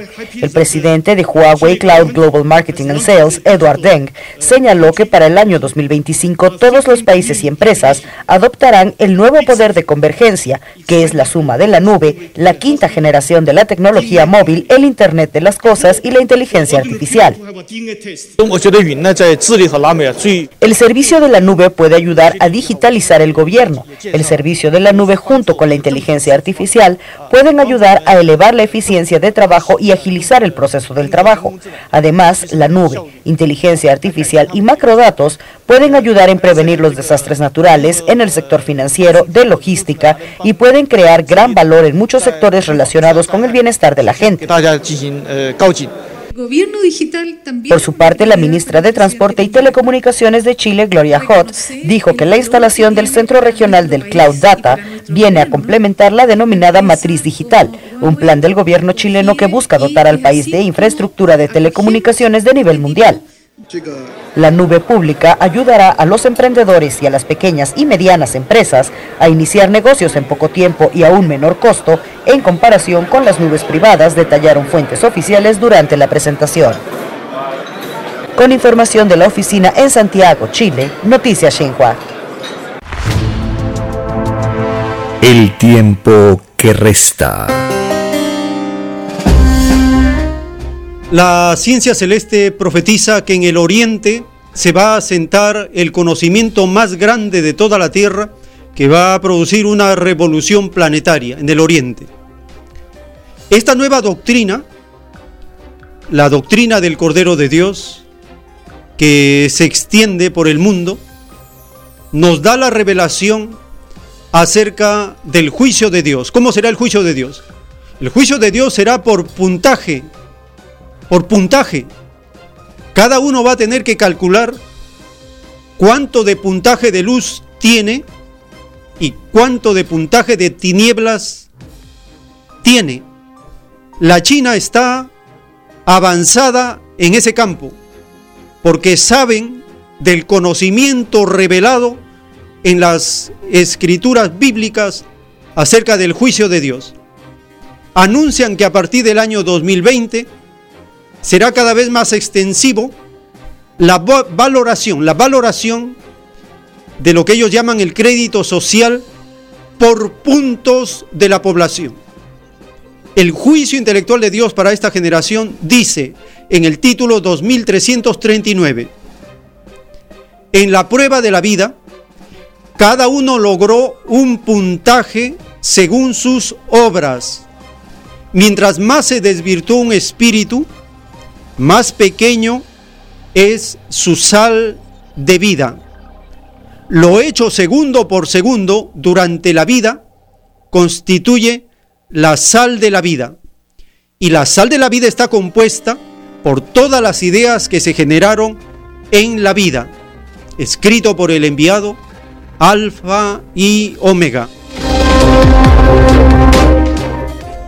la valoración de las acciones por puntos.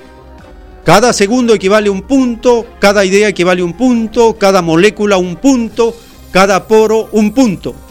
A partir de esas unidades, uno saca su puntaje y dice, yo me estoy acercando más a la luz, a un mundo mejor, o yo me estoy acercando más a, a las tinieblas, a un mundo peor que la Tierra en el universo.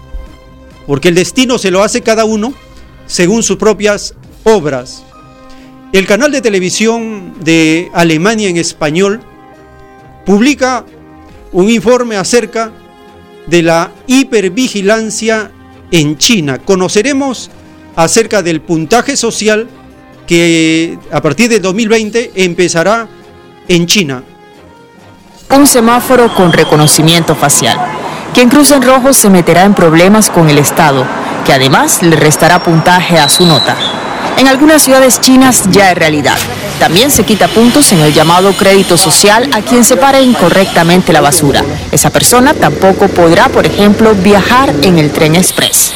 Un sistema de puntos que se aplicará a nivel nacional a partir de 2020 y que incluirá a las empresas. El Estado chino ya está evaluando compañías según distintos criterios y almacenando las notas en una base de datos. El sistema de crédito social vigila, por ejemplo, si una empresa respeta las regulaciones de aduana, si paga sus impuestos o si respeta el medio ambiente. El infractor es multado con la quita de puntos en su nota y eso le puede costar muy caro, como por ejemplo perder licencias o acceso a mercados. Básicamente se trata de un sistema completamente novedoso donde una empresa recibe una nota general que lo contempla todo. Estamos en principio a favor del sistema. En el fondo es algo bueno para poner orden en China, pero al mismo tiempo tiene flancos débiles como el hecho de que es difícil saber los motivos de la nota recibida. Según la Cámara Alemana de Comercio Exterior en Pekín, el futuro sistema chino de supervisión de empresas es poco transparente. Una encuesta señala que 7 de cada 10 empresas no tienen idea de lo que les espera con el nuevo sistema. El tiempo que resta. Esa tendencia de valorar a la persona por puntaje de luz se irá, se irá extendiendo por todo el planeta. Y la doctrina del Cordero de Dios da todas las fórmulas, todas las comparaciones, todos los métodos para medir el puntaje de luz. No va a ser necesario que unas cámaras estén registrando los aciertos o las fallas de las criaturas. El aura que tiene cada uno registra, filma, registra las acciones que uno hace. En el juicio de Dios, Cristo proyecta el aurea de cada uno en la bóveda celeste y se sabe hasta lo más recóndito de cada uno, se sabe la intención que se hizo en tal o cual acto. El puntaje celeste se extenderá por todo el planeta para que cada uno cambie sus costumbres en forma consciente, voluntaria y amorosa. La obligación, la fuerza, la imposición no es de la luz. Si en esta reencarnación no tenemos la capacidad suficiente para tener ese nivel de conciencia, vamos a tener que reencarnar en planetas semejantes a la Tierra que son escuelas de aprendizaje para ir avanzando sensación por sensación. Es una concepción diferente la que nos enseña las Sagradas Escrituras y la doctrina Alfa y Omega. A partir de esas ideas es que nosotros actuamos en la sociedad porque lo hacemos con otra visión, con conocimiento de causa y sabiendo lo que viene. Es diferente a tantear a ciegas. He ahí la importancia del conocimiento revelado de la doctrina del Cordero de Dios. Cómo se va cumpliendo lo que está escrito paso por paso, etapa por etapa. Estamos en la etapa final. Por eso se llama el tiempo que resta, el tiempo que falta, la gran oportunidad. En este segmento vamos a volver a abrir las líneas telefónicas para escuchar sus opiniones, sus sugerencias, sus denuncias, sus aportes, porque todo esto favorece a la cultura popular de nuestro pueblo. Teléfonos en la ciudad de Lima, 472-3110, 472-3184. Y desde las regiones, marcando el 01 472 3383. En esta etapa de interactuar con la población, para elevar el nivel de comprensión de lo que es la sociedad, es muy importante diferenciar las cosas, porque En esta etapa todo está mezclado. Es una etapa donde se mezcla la realidad con la falsedad. Se mezcla lo que es moral con lo inmoral. Se mezclan. Uno tiene que saber distinguir. Se mezcla la aparente libertad con el libertinaje. Se mezcla la felicidad con, la, con el disfraz del dolor. En esta etapa se mezcla el éxito que se mide en oro con el verdadero mérito espiritual que uno tiene que practicar, cultivar, que uno tiene que lograr. Porque es una etapa decisiva en los acontecimientos del planeta. Dice la revelación del Cordero de Dios, no en todas las vidas uno reencarna con una revelación que empieza a extenderse. Esto es algo que no ocurre siempre. Lo normal es reencarnar y ya tener una sagrada escritura, un código moral que guía. Pero en este tiempo, todos los espíritus de la tierra que reencarnamos, nos encontramos con una revelación de Dios que empieza a extenderse. Y esto es diferente, porque no se recibe revelaciones todos los días. La justicia de Dios tarda pero llega. Estamos en el tiempo de la llegada de la justicia de Dios para este mundo. Conoceremos el origen, la causa y el destino. Conoceremos el porqué de las cosas. Entenderemos por qué los capitalistas son espíritus atrasados, por qué los comunistas son espíritus avanzados. Entenderemos que hay profetas bíblicos y no bíblicos. Lo fundamental es entender que este planeta, que esta vida, es una vida de prueba, es una vida de arreglo de las cosas, de reparación. Todos los que estamos en la tierra tenemos fallas, hemos nacido fallados, tenemos que arreglarnos. O nos arreglan o tratamos de arreglarnos por nosotros mismos. Cuando hay una revolución, se arregla a la población. Mientras no hay revolución, la cosa sigue malograda. Se llama crisis. Ahora hay crisis en el mundo. La nación peruana no escapa de ello. Crisis política, económica, social, cultural, crisis total, crisis ambiental.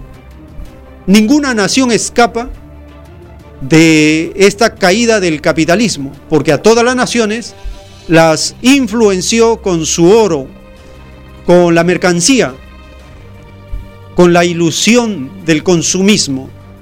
Eso es una ilusión, no dura para siempre, se acabó. La tierra no da para más y se necesita la regeneración, la restauración de las criaturas en esta morada planetaria. Agradecemos a todos aquellos que nos están acompañando por el canal de YouTube, su saludo, su comentario por el chat. Saludamos a todos ellos, les damos nuestro agradecimiento por seguirnos y compartir con este eh, canal, con esta difusión de este canal que está empezando a tener ya visualizaciones en los videos temáticos que estamos haciendo de las Sagradas Escrituras, acerca del cumplimiento de las profecías de los últimos tiempos, como son el, que este mundo entra en una etapa de conflicto final, la batalla final, el Armagedón que está en curso, en proceso, es la batalla final de los tiempos donde todas las criaturas participaremos. Tenemos una primera llamada. Aló, buenos días. ¿Su nombre de dónde llama? Luis Ramírez, hermano, de acá de Valle Guarochiré. Le escuchamos, hermano, adelante. Sí, hermano, este, bueno, este, realmente eh, le agradezco por las informaciones que nos pone al día. Porque nosotros no sabíamos que esa empresa Huawei era una empresa este, de trabajadores. Los trabajadores tiene el, accionariado, o sea, tiene participación. Sí. Eh, al, al, contrario, mi estimado, yo le doy un ejemplo. Eh, yo tenía un familiar que trabajaba en Telefónica hace años cuando Telefónica era del Estado. Al menos todavía pues, eh, los trabajadores tenían mejor calidad de vida. Claro. Ahora Telefónica ha tercerizado todo, la, todo, todo, el, todo su sistema de operativo y tercerizan y eh, explotan, contratan jóvenes así de 18, 15, 20 años, los trabajan 12 horas y los explotan, no le dan beneficio, no le dan nada, e inclusive con la bendición del Ministerio de Trabajo. Esa es la explotación, uno de los ejemplos. Y este Telefónica, mi estimado, prácticamente lo dieron, no invirtió nada. Fujimori, de, por ¿cuántos millones sabrán agarrar los Fujimoristas en esa época del gobierno? Que a esta empresa telefónica le dieron todos los beneficios. Sin embargo, aló. Sí, sí, le escuchamos, le escuchamos, hermano. Sin embargo, mi estimado, todas las denuncias, todo lo que se hace queda en nada. Ahorita en el Poder Judicial hay una denuncia de 700 millones que debe la SUNAT. ¿Y quién está a cargo de esa? De, estaba Inostrosa, ahora lo ha dejado a Pedro Cartolín. Y Pedro Cartolín era presidente de OCMA de acá de Lima Sur, donde están todas las... Mi estimado, esto, para que cambie, como dice, hermano, falta sensibilización social. Es más, el que le hago las marchas, hago a todos, les hablo acá a los vecinos, les hablo a todos que ya eso tenemos que tomar conciencia y realmente, mi estimado, organizarnos y que es algún paro nacional, porque esto no lo para nadie, este, esto, estimado, y esto es lo peor, ¿sabes qué, este, estimado? Lo peor de que ellos cuando cuando uno habla la otra radio, radio programa, radio radio, radio, radio familia, radio exitosa, y uno le dice los ejemplos de China, de Cuba, ¿sabe lo que dicen? Que nosotros somos terroristas. Así hablan estos pseudos periodistas, este, sicarios de la información. Dice cuando uno pide el ejemplo de, de Rusia, de China, de Cuba, ah, este es este comunista. Y sin embargo, ahorita la derecha todo está exportando, todos los principales activos estamos exportando a China. Así es. O sea, son hipócritas, esto, esto- esto deja- no invierten en lo social, no invierten en tecnología, no invierten en lo social, no invierten solamente estos señores, es más, hacen ver que están perdiendo. O sea, estos son, este, ¿cómo se llama? Estos son unos, este, hermanos, eh, estos ya no son empresarios, estos son criminales del capitalismo que nos están gobernando. Entonces lo que necesitamos ahorita, mi estimado, es unirnos con las marchas que se van a hacer ahora justamente acá en el en todo este la parte sur del Perú, todo el Cusco, Andahuaylas, va a haber un levantamiento que estaba coordinando, mi estimado, para que haga un paro nacional, porque estos señores ahora se están jugando de que no, las elecciones, señor, este Vizcarra ha dicho las elecciones porque sabe que él también se va a ir preso, porque el señor ha negociado con Gañi Montero, trabajó para Gañi Montero, y Gañi Montero ya se declaró culpable, se han declarado que son delincuentes, y sin embargo, señor, esta fiscal no les embarga nada. Por eso, mi estimado, yo programas como usted, mi estimado, hay que cuidarlos como oro, mi estimado, porque son los únicos que ustedes informan realmente al pueblo. Gracias, hermano. Gracias, hermano, por tu participación, tu apoyo, tu difusión que haces de estas comunicaciones al servicio del pueblo. Aló, buenos días, su nombre, de dónde llama. Aló, Buenos días, hermano Ernesto Chorríos. le escuchamos, hermano, adelante. Eh, ¿Cómo estás? ¿Qué tal? Eh, nada, opinar un poco acerca respecto a lo que estamos aconteciendo ahorita en el nivel nacional. Eh, si bien es cierto, el pueblo está dando este, manifestaciones de un desacuerdo, un un desacuerdo con lo que es el tema de la, de la- del tema capitalista y neoliberal, más que todo hay que recomendar también al pueblo de que se prepare, porque si va a haber un cambio del capitalismo al socialismo, este, se tiene que saber que siempre hay una recesión, ahí en el tema de, de que los capitalistas como que se cierran el caño. Entonces, los, los, los, los pueblos tienen que irse preparando ya este, en, en- políticas no de, de- reserva de lo que son alimentos, en lo que son prepararse para esos cambios, para no regresar al, tema anterior, ¿no? Porque lo primero que van a decir es que está delante de ese gobierno socialista o comunista, van a decir, miren, eso es lo que es el comunismo, pues es des- desestabilización, es este escasez, entonces prepararse, ¿no? Si va a ser el cambio, porque el capitalismo se va a agarrar de ese, lado, pues, ¿no? Sí. Sí, hermano, es importante que las naciones en bloque hagan el cambio al socialismo. Una sola fracasaría terriblemente. Tiene que ser un bloque. Y esto está profetizado. ¿ah? El tercer mundo se unirá. Y el tercer mundo, obedeciendo el mandato de Cristo, instaurará el comunismo en toda la tierra. Eso está profetizado en la Biblia, confirmado en la doctrina del Cordero de Dios. Sí, hermano. Bien, gracias hermano por tu participación. Tenemos una nueva llamada. Aló, buenos días. Buenos días, felicitaciones por el programa. Gracias hermano, adelante, le escuchamos. Bien, tenemos que poner al debate cómo vamos a organizarnos, ¿no? Porque digamos que el mundo está eh, con el sionismo, ¿no? Estamos entre derechas, izquierdas, poderes militares, poderes espirituales. Entonces, para concluir, nosotros tenemos que poner al debate qué ideología vamos a llevar, porque nosotros no podemos retroceder a ideologías espirituosas que nunca nos han dado de comer. Tenemos que ir a la ideología originaria, al pensamiento amáutico, lo nuestro. Después pueden venir otras ideologías. Muchas gracias. Muchas gracias, hermano, por tu opinión. Sin doctrina no se puede hacer cambio, es verdad. Se necesita una doctrina revolucionaria. Aló, buenas tardes ya. ¿Su nombre de dónde llama? Muy buenas tardes. Habla el hermano Napoleón desde Trujillo para opinar. Adelante, hermano. Eh, mire, hermano, efectivamente, eh, pienso que a la luz de los hechos eh, sería necesario un estudio sociológico, un estudio psicológico y hasta ideológico para poder entender el por qué la población peruana, por qué en épocas electorales la población peruana rechaza a todas aquellas propuestas que hablan de justicia social, que hablan de preservar eh, la soberanía nacional y con ello los intereses como, que como nación tenemos y debemos eh, cuidar. Y, sin embargo acepta propuestas eh, como por ejemplo la propuesta del capitalismo. ¿O es que acaso falta hacer un poco de pedagogía y explicarles qué significa capitalismo?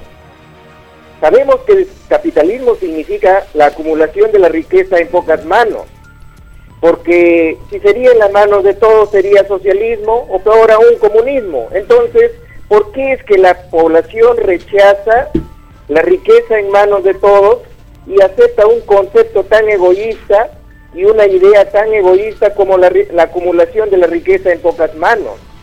Se nos habla, por ejemplo, del rol subsidiario del Estado pero no se nos indica como población qué significa el rol subsidiario del Estado. Significa que el Estado no se debe meter allí donde están metidos los intereses de grupos de delincuentes privados.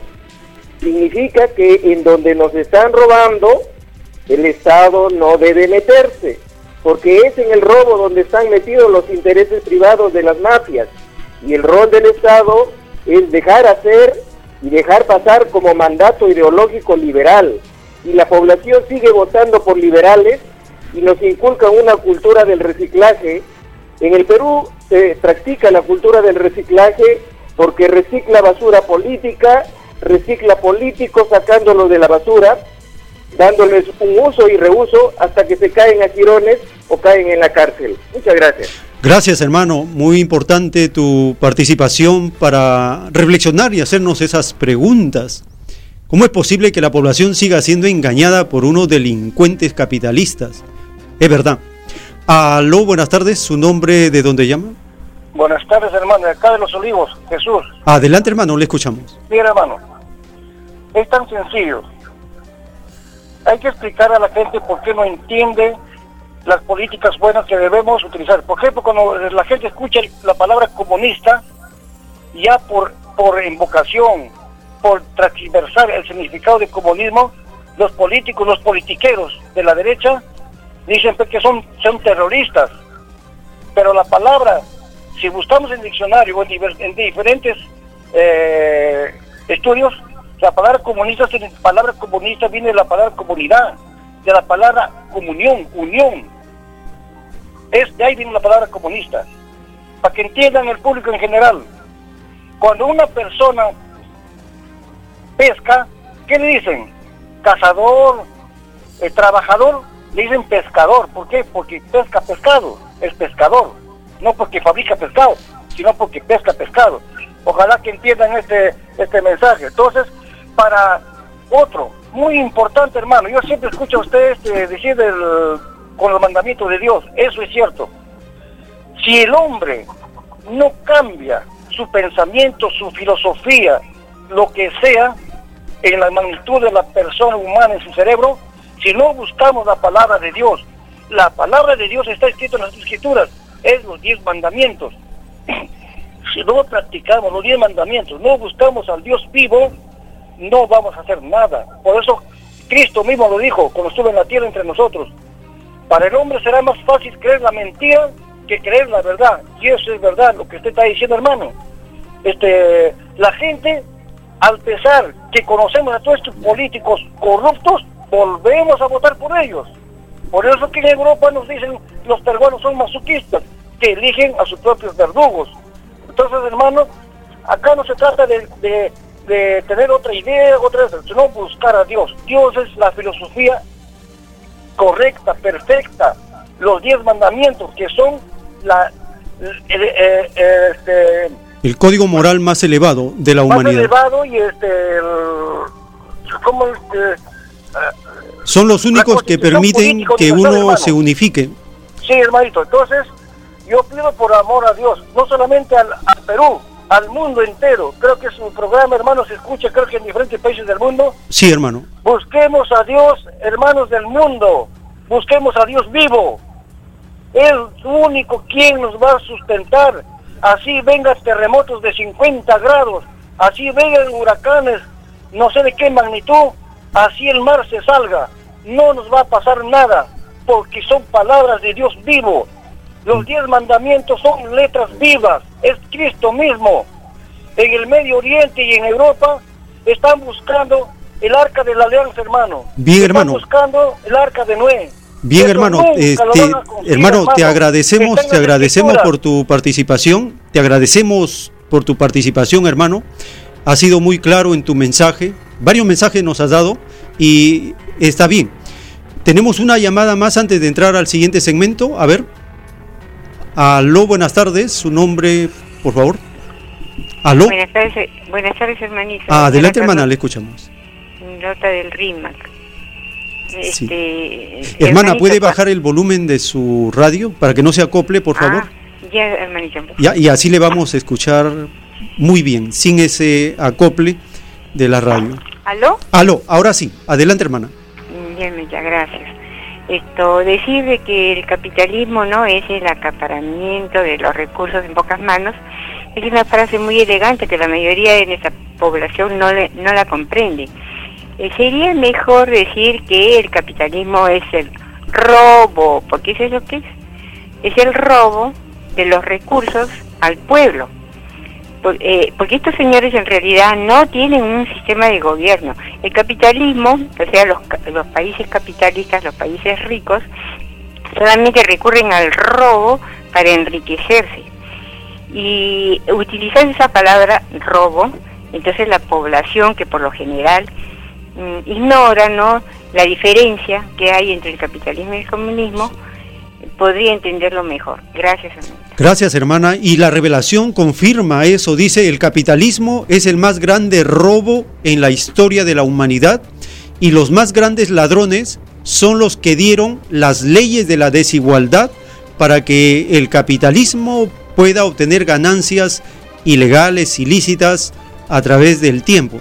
El capitalismo es el más grande robo en la historia de la humanidad. Ahora vamos a entrar al siguiente segmento. Ya contamos con la presencia del hermano Javier, quien nos acompaña los domingos en esta jornada informativa. Hermano Javier, buenas tardes. Sí, este, buenas tardes, hermano Joel. Buenas tardes a nuestro amado público. Eh, bueno, disculpen que no he podido venir más temprano, pero tengo que venir acá porque yo los extraño y, y- y me sentiría mal no cumplir con un poco de mi misión.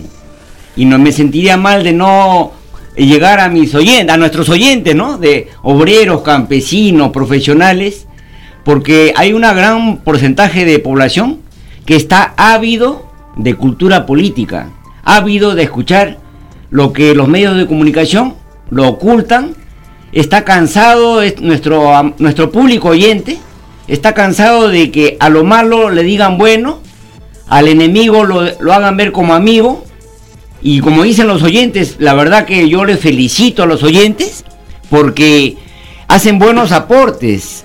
Y, y como un oyente que dijo, la verdad, Radio Cielo es una luz en este túnel que se ve oscuro, pero ahí estamos avanzando. y al fondo ya cada vez más cerca se ve la luz, la luz. Y ahí además hay que tener en cuenta, hermanos, y todos los que creemos en Dios, de que ahí, en este momento, por ejemplo, acá en el mundo, que con estos incendios, con estas privatizaciones, con esto de que eh, estos Illuminati, nueve, nueve familias pretenden ser amos del mundo y están haciendo crisis climática, están eh, donde ellos dominan miseria, destrucción, contaminación, muerte, y algunos dicen, uy, entonces ya, verá, ya será el fin del mundo. No, hermano, no es el fin del mundo. Hay que recordar que esto, las condiciones están propicias para que el pueblo despierte y el pueblo crea, crea la luz, porque dicen, después de la tormenta viene la oscuridad.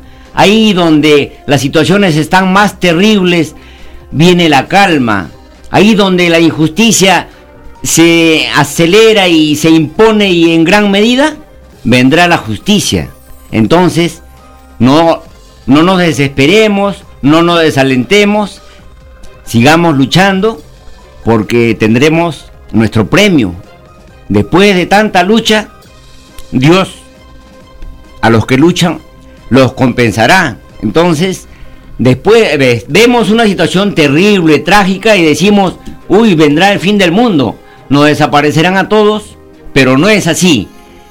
Hay muchas personas que están luchando, estamos luchando y el premio vendrá pronto, hermano. Así es, hermano. Muchos cuando hablan del fin del mundo piensan que el juicio final es el fin del mundo, la destrucción del planeta. No, eso no es verdad. La doctrina del Cordero de Dios dice, este planeta Tierra tiene para seguir viviendo en el futuro trillones de trillones de trillones de años en el futuro. Este planeta tiene futuro todavía, pero para incontables civilizaciones, humanidades. Lo que va a terminar es el sistema de vida capitalista. El fin del mundo capitalista, eso sí, el sistema de vida que los seres humanos han aceptado y los que lo dirigen han usado la fuerza para imponerlo. A eso se llama el fin del mundo capitalista. Pero la destrucción del planeta no va a darse porque no está en el plan del Padre Eterno, no está profetizado en las Escrituras, no está confirmado en la doctrina del Cordero de Dios. Al contrario, está explicado que se refiere al fin del mundo capitalista, para aclarar a los hermanos que tengan cierta duda. Sí, hermano, qué bueno que tocamos estos temas porque aclaran a nuestros oyentes.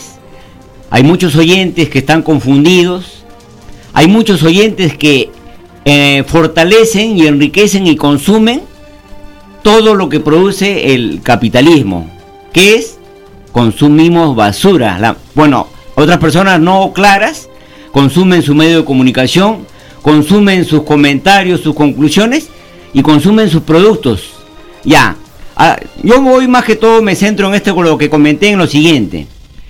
Imagínense, eh, por ejemplo, China, que tanto se está viendo los frutos del socialismo, porque si China no hubiera logrado el socialismo a través de su revolución china, no sería lo que es hoy. Imagínense en, tiempo, en el tiempo de Mao Zedong, cómo era un abuso, una este, esclavitud a, unos cuantos reyes chinos, unos cuantos potentados chinos, tenían casi esclavizado a gran millones de población. Pero esa población luchó, luchó. Y acá viene la palabra, ¿cuál es la más importante? ¿El talento o la perseverancia? Hay muchas personas que tienen talento, luchan, ponen lo mejor de sí, pero algunos se rinden. Pero el que persevera, triunfa. El que lo sigue, lo consigue. Entonces, muchos decían, no, este, los grandazos son muy grandes, estamos luchando y no vamos a poder, tiene mucha plata, manejan el ejército, manejan los jueces, maneja el poder judicial. No, mejor ya no lucho, porque mejor me dedico a, a mis bienes personales, a enriquecerme, porque mejor yo voy a ser rico. Cosa que si viene la crisis y si viene la privatización, al menos voy a estar protegido un poco yo y mi familia. Mire, ¿ah? el pensamiento individual. Pero eso, hermano, le digo, hermano, no, no desista, persevere. Así como en, el tiempo chino, ese grupo que tenía fe en que su lucha iba a lograr, miren ah, la palabra fe. Si usted que está de una u otra manera está luchando para tumbar el capitalismo acá en el Perú, usted tiene fe que su lucha es justa, apoyada por Dios, por Jesucristo, entonces lo que usted tiene que hacer es perseverar. Mire qué pena sería, hubiera sido en ese tiempo de China, de que cuando ya estaban a punto de, de triunfar, ellos hubieran tirado la toalla, justo en, la boca, en la boca del horno, como se dice. Pero ahí hubo líderes como Mao Zedong que impulsaron, sacrificaron su vida, hasta su familia abandonaron y lograron. Entonces, el mensaje es, cuando las cosas están más difíciles, más terribles, eso quiere decir que el éxito está a la, a la puerta. Así es, hermano. Ah, disculpa, por, por para, confirmar, para complementar. El, Jesús dijo en Mateo 24:13, mas el que persevere hasta el fin, este será salvo. La perseverancia, hermano, es una virtud que asegura el triunfo, porque se van conquistando victorias en cada paso. Y estamos a las vísperas de la celebración de los 70 años de la revolución socialista en China. Dentro de un mes empieza, bueno, ya están en plena celebración este año por los 70 años, están comparando cómo era la vida hace 70 años en China, de la mayor parte de la población, y cómo es ahora la vida de la mayor parte de la población. Es por eso que ya no se puede ocultar la prosperidad del campo socialista. Sí, hermano, este, yo la verdad eh, le felicito a usted, hermano Joel, porque los audios son precisos, porque es como para que le dé una patada en la espinilla a cada persona inactiva, pasiva, resignada, ya eh, vencida, y le dice, y, y con esos audios le dice, pero ¿por qué te estás venciendo? ¿Por qué te mantienes pasivo, inactivo, espectador?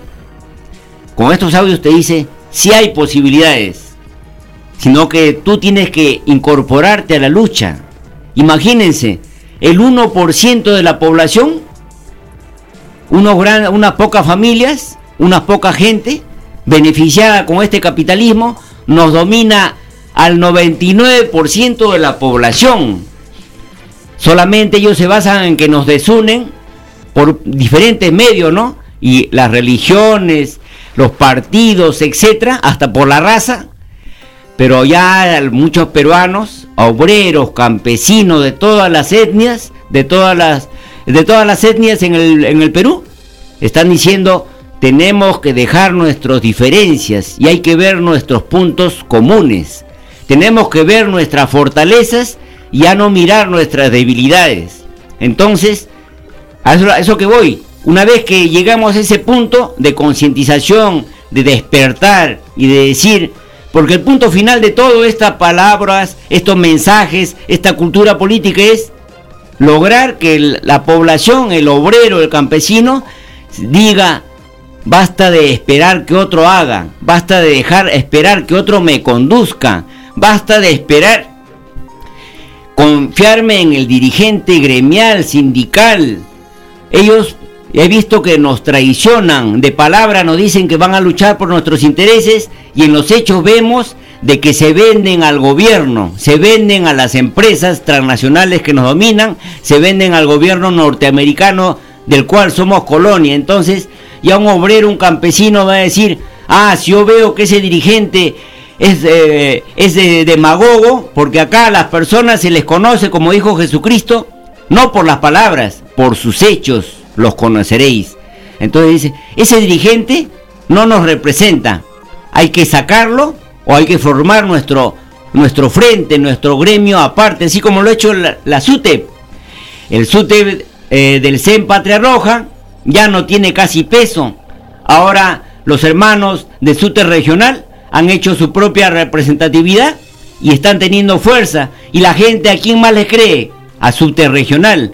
Entonces, hermanos, a lo que voy es, Estos programas nos sirven para darnos una patada en la espinilla y decir si hay esperanza, sigue luchando y, y contagia esto a más personas, que no quede en ti nada más y vamos a tener el premio de que, y vamos a constatar de que unidos, organizados, vamos a triunfar, hermano, y vamos a tumbar el capitalismo y poner acá el socialismo y después, con el favor de Dios, el comunismo, porque ya como dijo el hermano de que llamó, el comunismo ha sido satanizado, pero es el bien común y la naturaleza es comunista y nosotros estamos yendo en contra de la naturaleza al no ser comunistas.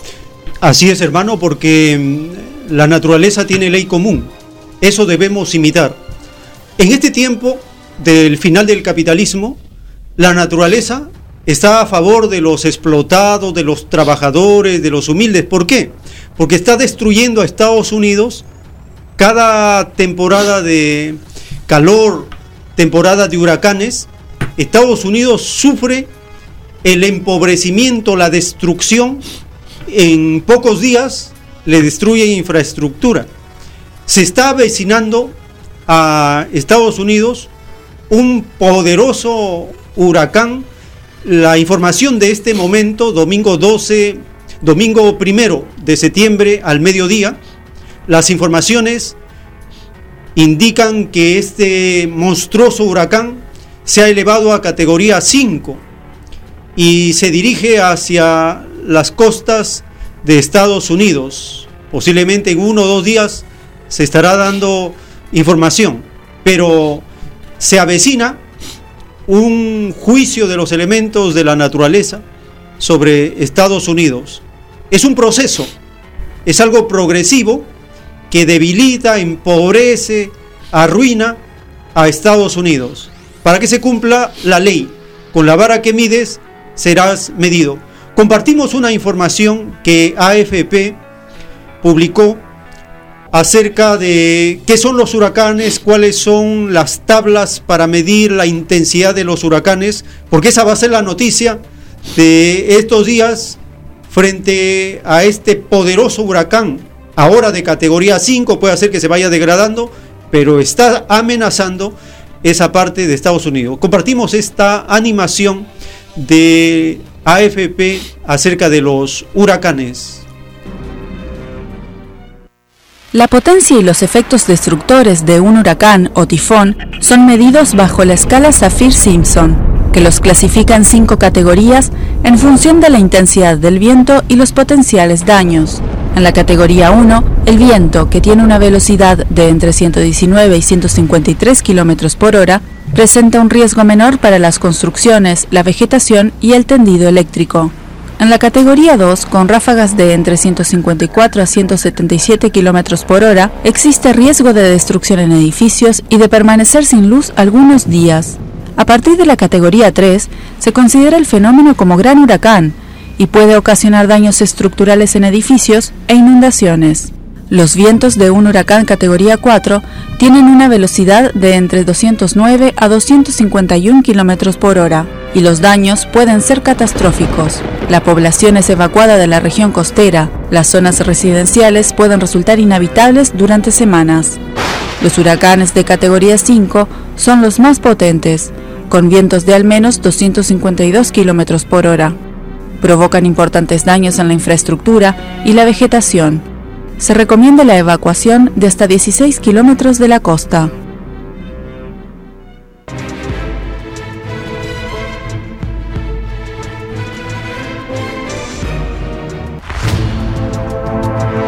El tiempo que resta. Es el huracán Dorian el que en estos momentos está amenazando a varias naciones. La Bahamas está en estos momentos pasando esta prueba destructiva en la población, en la nación, y se avecina a Estados Unidos. Es el periodo de los huracanes que van de junio a noviembre. Estamos en septiembre. Faltan todavía dos meses, dos, tres meses del rigor de la naturaleza que fueron pedidas por esas naciones. la doctrina alfa y omega dice, hay un acuerdo entre las criaturas, los elementos de la naturaleza, el comportamiento de los habitantes. Se piden pruebas, por ejemplo, se dice, si nosotros llegamos a ser soberbios, destructivos, inmorales, libertinos, nos corrompemos, pedimos una justicia de los elementos de la naturaleza. Volcán, terremoto, aluvión, huracán, maremoto, tifón. Eso no ocurre porque a la naturaleza se le ocurre.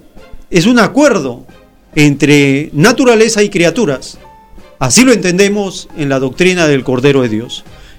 Esto nos permite comprender que el comportamiento de esos espíritus reencarnados en esas zonas han pedido conocer el rigor de la naturaleza por sus acciones presentes o pasadas.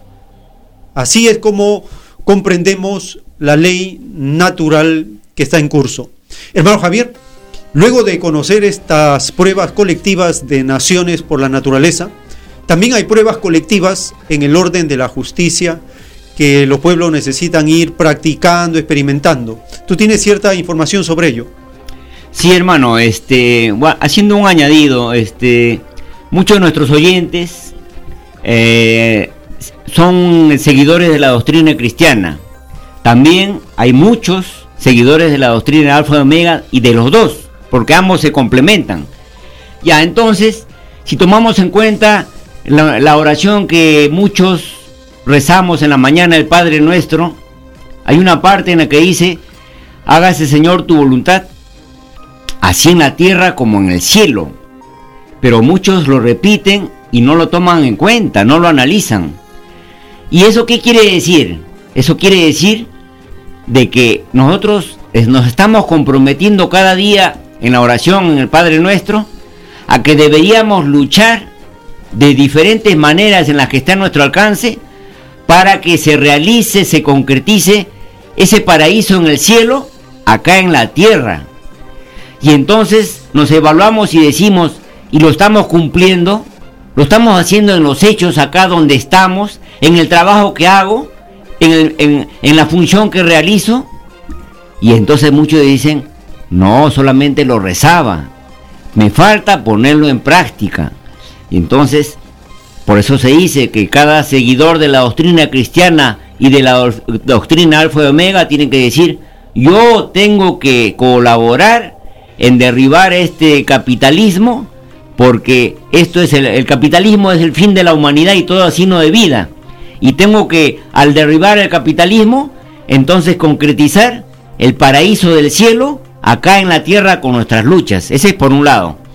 En el otro lado, lo que lo que yo quiero resaltar acá nuestros hermanos peruanos, nuestros compatriotas de a la patria chica Perú, es de que, ¿por qué en el Perú hace tantos años, miren, ya 200 años que se va a cumplir en 2021, de esta falsa democracia, y desde 1990 de que ingresó el japonés Kenya Inami Iwamoto, alias Alberto Fujimori, nosotros seguimos dominados, al, al Perú se está regalando, prácticamente estamos siendo inquilinos en nuestra patria y prácticamente va a desaparecer el Perú y hasta el nombre de Perú.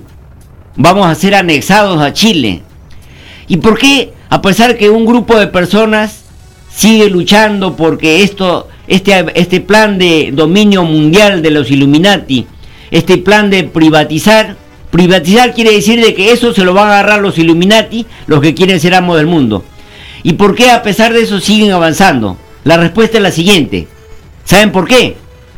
Porque los que nos el gobierno, el Estado peruano está manejado por esos Illuminati, el gobierno norteamericano y los dueños de las transnacionales de diferentes maneras. Una de ellas ellos financian los candidatos, la otra manera ellos simplemente les dan grandes sobornos y lo manejan. Y entonces, ¿cuál es el otro punto? De que estos que nos gobiernan nos ponen a las autoridades, nos ponen al presidente, nos ponen al congresista y nos ponen a los jueces y a los fiscales. Y ahí quiero ir. El ejemplo lo tenemos acá cerca, Bolivia.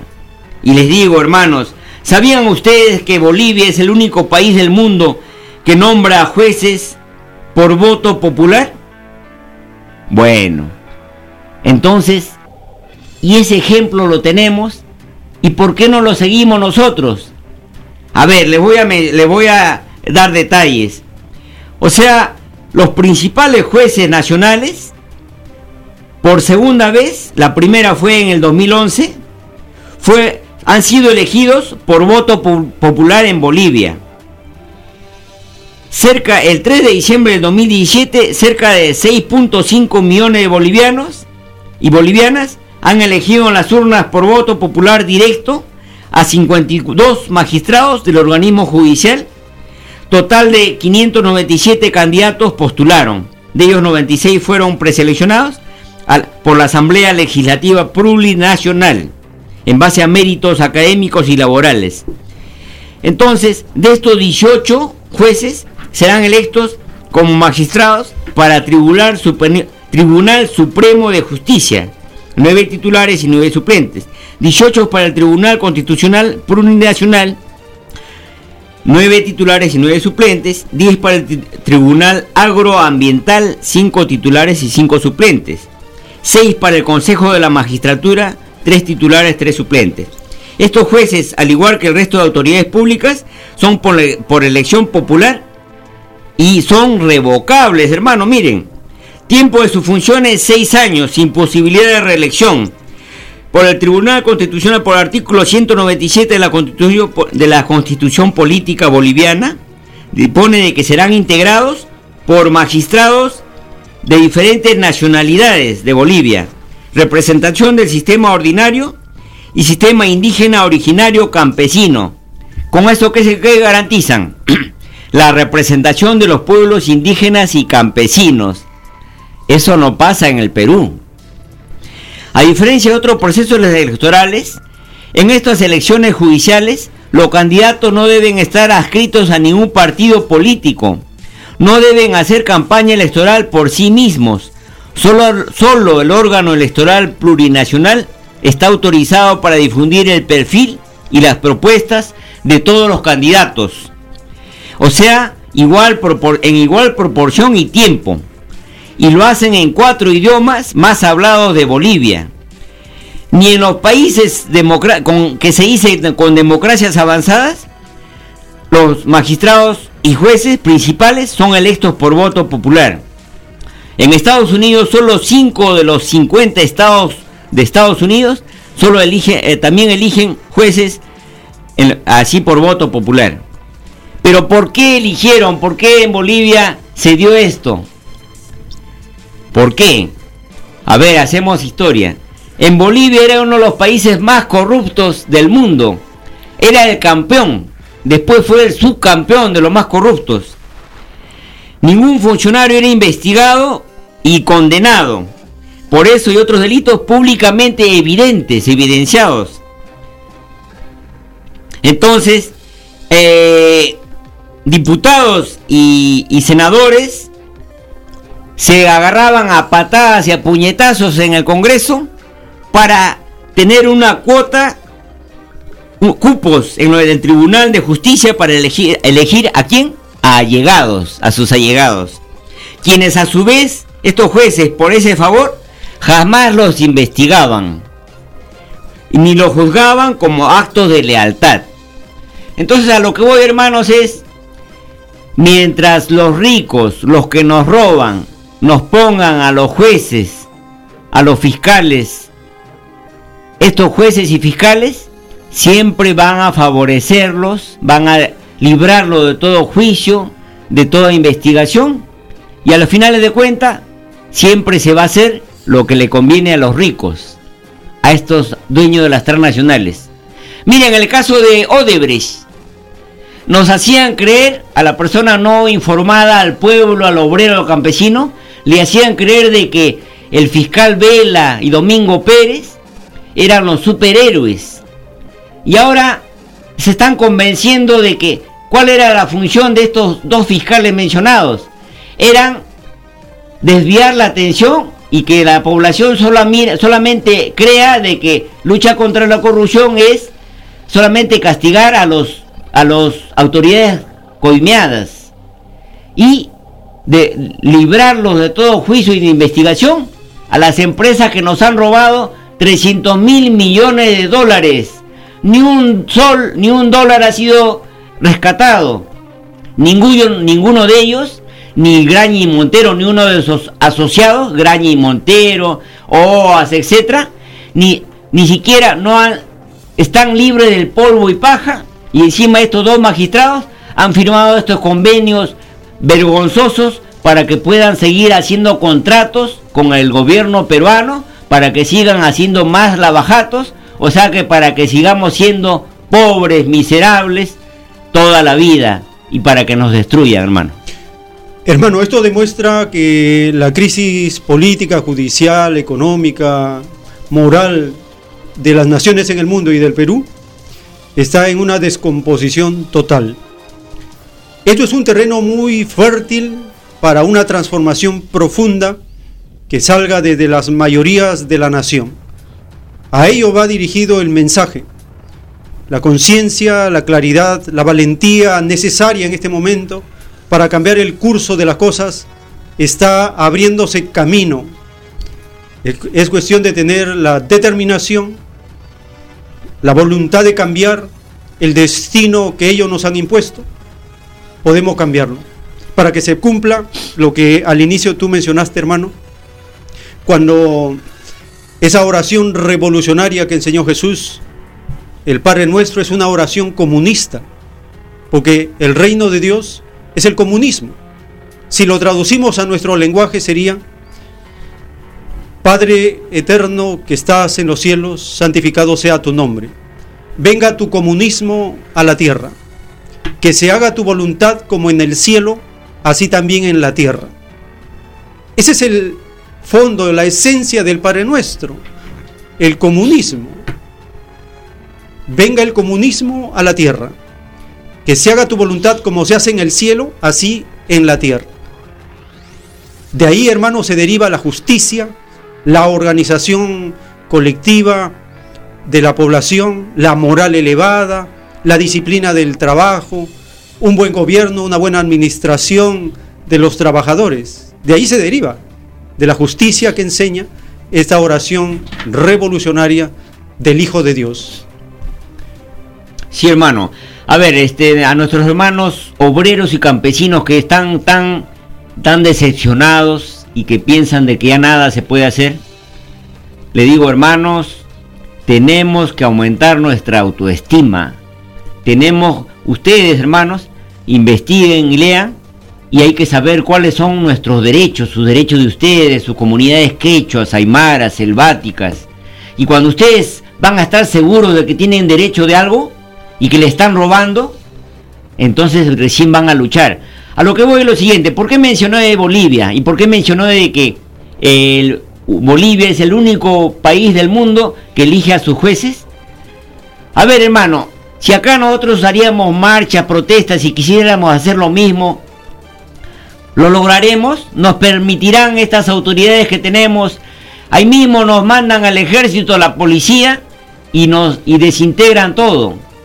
Entonces, si queremos tener jueces y fiscales que sirvan al pueblo, miren, observen cómo es que están haciendo con nuestros eh, líderes como Walter Adubiri, como Vladimir Cerrón.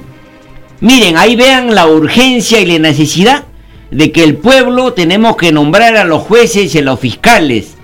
Esos jueces, habría que decir nombres y detalles, trayectoria, esos jueces que han condenado a seis años de prisión y dos, millones de, de, indemnización a Walter Adubiri y a Vladimir Cerrón también su respectiva sentencia. Hay que averiguarle su trayectoria y, no son, de hecho que no son honestos. A lo que voy es cómo lo lograron los bolivianos. Hermano, la única manera de que lo lograron fue que ellos se hartaron y se rebelaron, hicieron insurgencia. Si no, no hubieran logrado nada de lo que están logrando hoy día. No hubieran logrado nacionalizar petróleo, el gas, no hubieran logrado cambiar los contratos, revisar los contratos, anular contratos leoninos, no hubieran logrado ahora que lo que le están dando un, un, mejor nivel de vida a su población. Y ellos no están, no están regalando, Evo Morales o las autoridades no le están haciendo un favor al pueblo, le están dando lo que le corresponde, lo que es justo. Entonces, si queremos que acá en el Perú se gobierne en favor de las mayorías, se nos dé lo que nos pertenece, esos recursos naturales, ese oro que se están llevando, nos pertenece, les pertenece a ustedes, ese gas, a ustedes comunidades quechuas, aymaras, selváticas, y ellos, aparte que se lo roban, aparte a propósito, dejan, contaminan. ¿Para qué? Para que esas tierras ya no valgan y para que los agricultores se lo entreguen. Entonces, la única opción para lograr ese avance que todo el Estado tiene que estar al servicio del pueblo es sacándolos a todos. O sea, tenemos que votarlos a todos. Es un error que en tantos congresos y fórum y colectivos dicen que se vayan todos. Craso, craso error. El pueblo tiene que saber que ellos nunca se van a ir por su cuenta. Solo cuando los votemos lograremos librarnos de esos parásitos que nos chupan la sangre y sirven como Felipíos y como Caín al que se lleva todas nuestras riquezas, hermano. Entonces, la insurgencia sería el único camino, el golpe de masas, para lograr nosotros nombrar a los jueces fiscales. Hermano, en esta etapa del programa vamos a entrar al segmento de las llamadas telefónicas. Aprovechamos los minutos finales de esta edición para escuchar sus opiniones, su participación, sus comentarios, sus preguntas reflexivas que hacen muy importantes para esta lucha filosófica que está en desarrollo. Teléfonos en la ciudad de Lima, 472-3110, 472-3184 y desde las regiones marcando el 01 472 3383. Aló, buenas tardes, su nombre, de dónde llama? Santa González, de San Martín de Porres. Adelante, hermano, le escuchamos. Muy bien, felicitaciones al compañero, al hermano último que habló este, sobre la insurgencia del pueblo, ¿no? Entonces en eso yo estoy de acuerdo y justamente eso concuerda con lo que ya hizo anteriormente en el gobierno de Toledo, cuando ningún peruano se dio cuenta de que este señor eh, en ese momento era corrupto, Alejandro Toledo. Ya hoy día, después de su gobierno, creo que ya han pasado como 15 años, recién todos se enteran de que era corrupto, las coimas, de, de, del judío ese que está en Israel, etcétera. Pero en ese momento, ¿quién se dio cuenta? Antauro Mala. Y él hizo la insurgencia popular. Usted, yo, todos lo sabemos, todos los del Perú. Eh, eh, se rebeló con un grupo de pueblo y, los etnocaceristas, ¿no? Reservistas, llámese lo que sea. Entonces fue un peruano que nos da el ejemplo cómo acaudillar, cómo hacer la insurgencia. Y hoy en día estamos desagradecidos con esa actuación del señor Antauro Mala. Él está en la cárcel y nadie está piteando ahorita ni hace movilización para su libertad. Como él, ahorita no hay ningún hombre valiente que tenga como quien dice huevos, ser macho y liderar la insurgencia popular en cualquier parte del Perú. Falso era lo que hizo eso Ollanta, bueno, él era derechista, yo no lo apoyo él y su hermano tampoco no lo apoya hasta ahora, inclusive pide el fusilamiento para Ollanta y Hermano, eh, le, le, agradecemos su participación, pero le recordamos que el pueblo peruano está soportando y tiene una valentía interna que va a explotar y la profecía de la doctrina dice que de acá sale una gran revolución. Así que el pueblo es el valiente, no el ser humano individualizado. Además, valiente con las armas demuestra una cobardía. Hay que ser valiente con la filosofía, con el conocimiento, con la moral, con las costumbres. Es otra visión, hermano. Y lo importante es que el pueblo, la masa organizada, es la que hace la transformación profunda. Tenemos nuevas participaciones en esta etapa final de la edición. Aló, buenas tardes. ¿Su nombre de dónde llama? Este, de San Martín de Porres, Francisco León. Adelante, hermano, le escuchamos. Este, este, esto de los golpes de masa es algo que ya se ha dado en Bolivia y también se dio en Ecuador. Y esto se da, creo yo, cuando las masas están bien este, enteradas, bien informadas sobre quiénes son sus verdaderos enemigos. Cuando la, la clase dominante y sus operadores políticos que se dedican a estafar al pueblo y a engañar, son desenmascarados. Este es un papel que debe hacerse permanentemente, muy difícil por cierto, por cuanto los medios de, de comunicación están en manos de, de, estos mafiosos.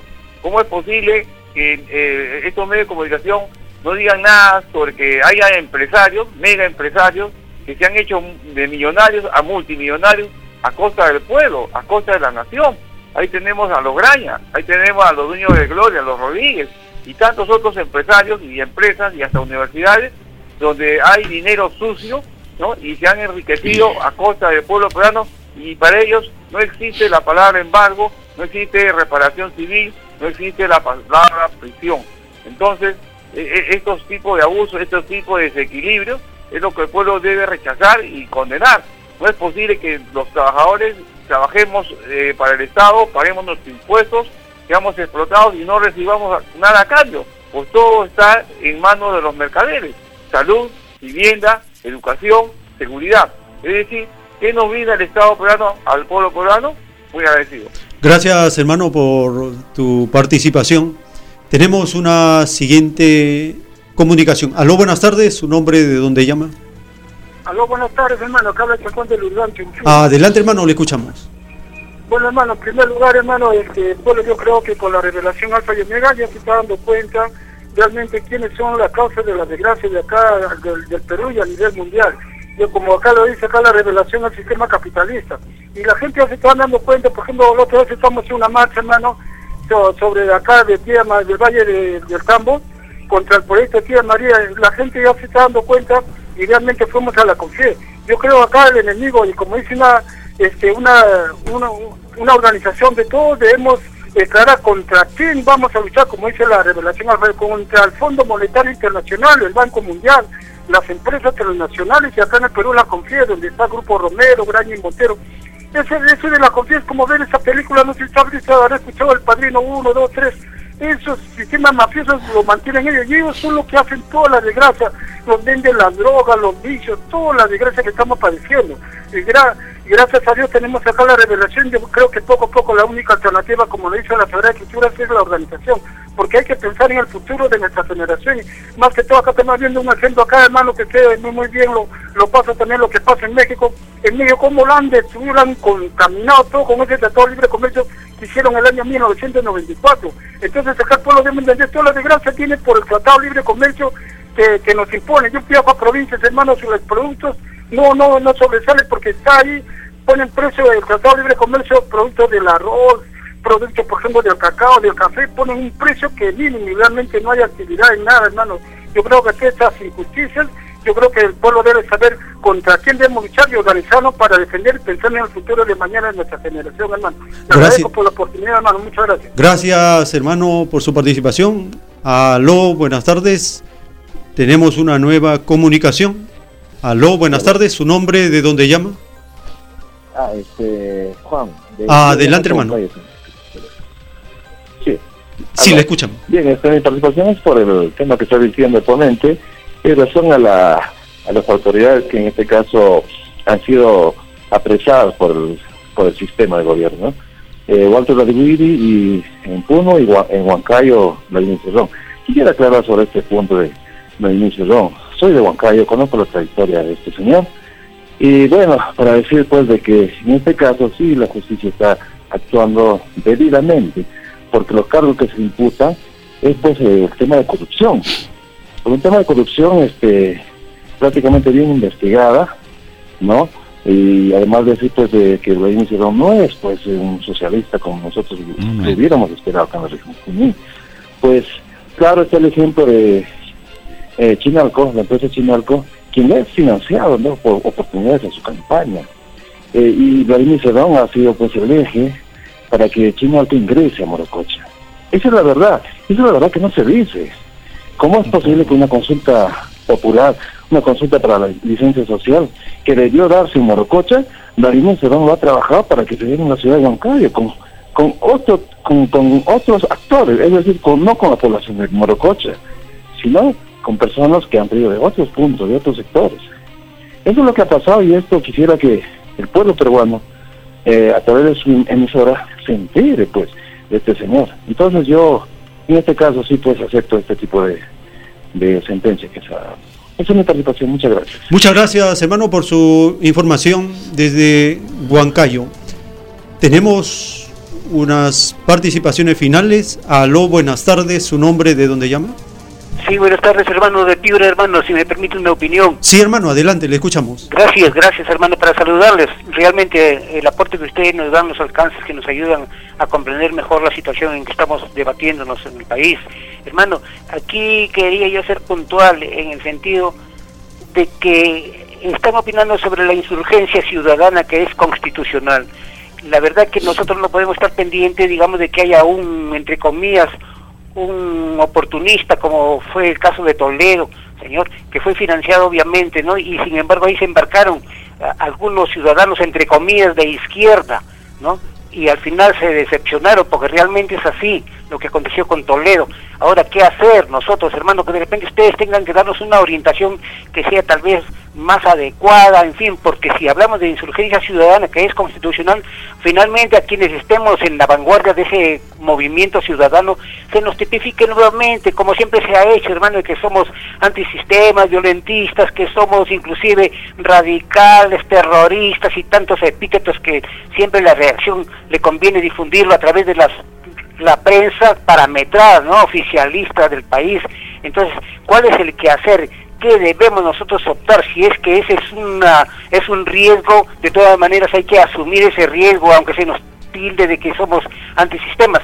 Se nos llega la tendencia de ser perseguidos, encarcelados. Hermano, tenemos que tomar en cuenta eso, ¿no? Y tomar en cuenta inclusive que ya no se han dado en la década del 90, si no me equivoco, hermano, sucedió lo que ahora vemos ahí, ¿no? A un varón que estaba realmente este, como responsable político de una guerra interna que se aconteció, ¿no? ¿Qué pasó ahí, hermano? Inclusive quienes estuvieron ahí fueron encarcelados, perseguidos, torturados, hermano, torturados, hermano, en las peores cárceles de alta seguridad del país. Entonces, si se da este tipo de insurgencia ciudadana, ¿cuál sería la alternativa? ¿Cómo así? ¿De qué manera? ¿No? Porque tampoco vamos a caer en el improvisionismo, ¿no? Que esto se articule a nivel nacional. Se puede hacer, porque el caso de Aldubire, Cerrón, Santos y tantos otros dirigentes ciudadanos barriales que hay en, diferentes lugares del país que sin, están en el silencio, en la incógnita, no se sabe ni siquiera de ellos que también están perseguidos, hermano. Aquí tenemos que ver una forma de cómo resolver esto definitivamente, hermano, con una actitud que sea pues más responsable a nivel de toda la ciudadanía del país, articulando esfuerzos, hermano, obviamente, ¿no? Sí, hermano. Bien, gracias hermano por tu participación, fue la última de esta edición y esto da lugar a las siguientes reflexiones. La transformación social requiere que cada uno de nosotros vayamos haciéndonos preguntas. ¿Las concesiones que han dado de la nación son legales? ¿Favorecen o no favorecen? Entonces hay que poner en cuestión lo que ha hecho los gobiernos capitalistas, neoliberales, vende patria. Hay que ponerlo en cuestión. Porque de no ponerlo en cuestión se acepta que está bien. Hay que desbaratar su legalidad con los principios de la legalidad del derecho que Dios nos da en los mandamientos y las escrituras. Entonces, según las Sagradas Escrituras, el capitalismo es ilegal. Sus gobiernos son ilegales. Sus constituciones son ilegales. Su Estado de Derecho es ilegal. Su supraestructura y su base es ilegal. Eso tenemos que extenderlo a nivel nacional y continental.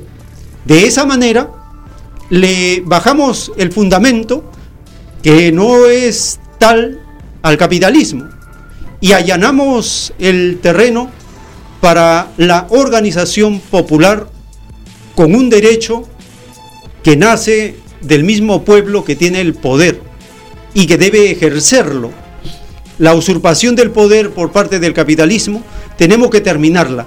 La delegación de poder que el pueblo ha dado en base al engaño y la astucia de los capitalistas, tiene que terminar.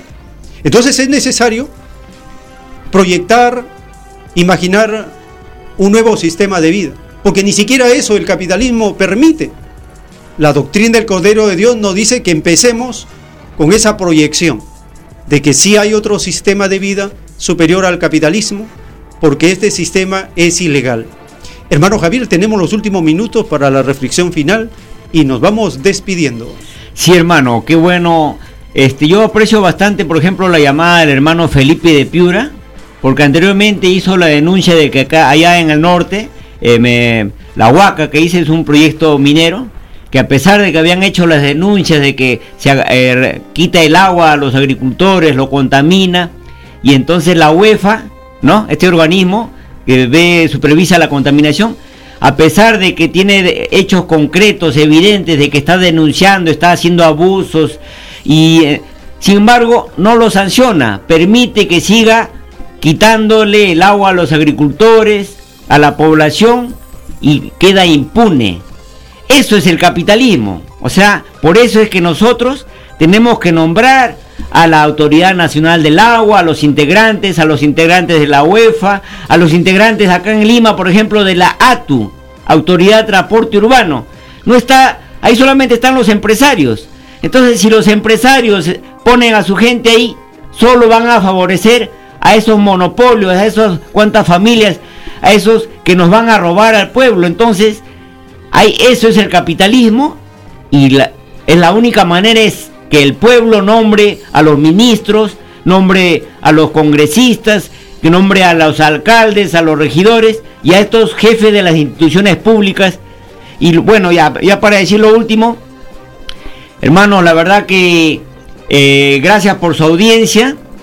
Avisen a sus vecinos, familiares, que escuchen a Radio Cielo, porque es una excelente alternativa la radio que siembra amor a nuestra población y sembrando amor y conciencia de clase, conciencia de clase, obrero, campesino, profesional, médico, profesor, ingeniero, si usted se considera del pueblo, entonces tiene conciencia de clase y va a luchar por su clase.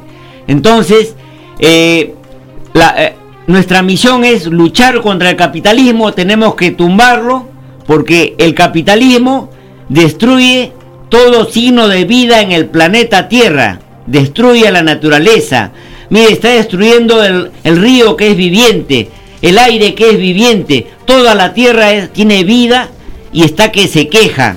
Y nosotros lo estamos contaminando y estamos permitiendo que esos locos dueños de las transnacionales lo contaminen la tierra se va a quejar y va a castigarnos, va a hacer sus terremotos, sus va a llover del cielo fuego si nosotros no reaccionamos y no la defendemos.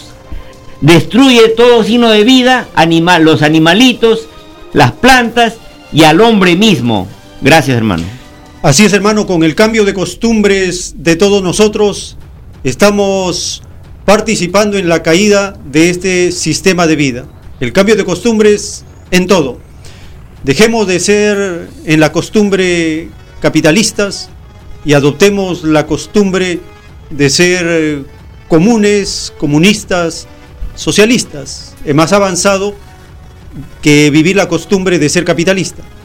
Hay que abandonar la costumbre de ser religioso por la costumbre de ser estudioso de las Sagradas Escrituras.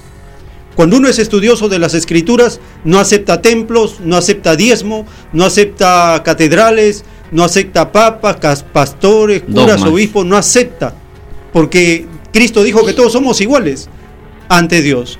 Esa actitud la tiene un estudioso de las escrituras, pero un religioso adopta una sumisión a los pastores, papas, curas, etc. Y ya conocemos todo el desastre y la explotación de la fe que ello conlleva. Entonces el cambio de costumbres en la alimentación, en el pensamiento, en las relaciones humanas, en la actitud que debemos tener frente a las leyes sociales, son cambios de costumbres urgentes que debemos seguir practicando, profundizando y extendiendo. De esta manera, compartimos estos programas a través de audios que son subidos al servidor de podcast. El podcast es una nueva red de comunicación de audios. Porque, por ejemplo, el YouTube es el portal mundial de los videos. Pero ¿Cuál es el portal mundial de los audios? Son los podcasts a través de plataformas como anchor.fm, raya diagonal, el tiempo que resta. A través de Spotify. También es inmenso este servidor de Spotify. Es una aplicación que uno puede descargar en los celulares y luego escribe el tiempo que resta. Ahí sí no tiene que escribir juntos, sino eh, palabra por palabra, el tiempo que resta. Y va a aparecer los audios semana a semana de estos programas. Asimismo, en la lectura de los rollos del Cordero de Dios, escriben anchor.fm, raya digital, alfa y omega.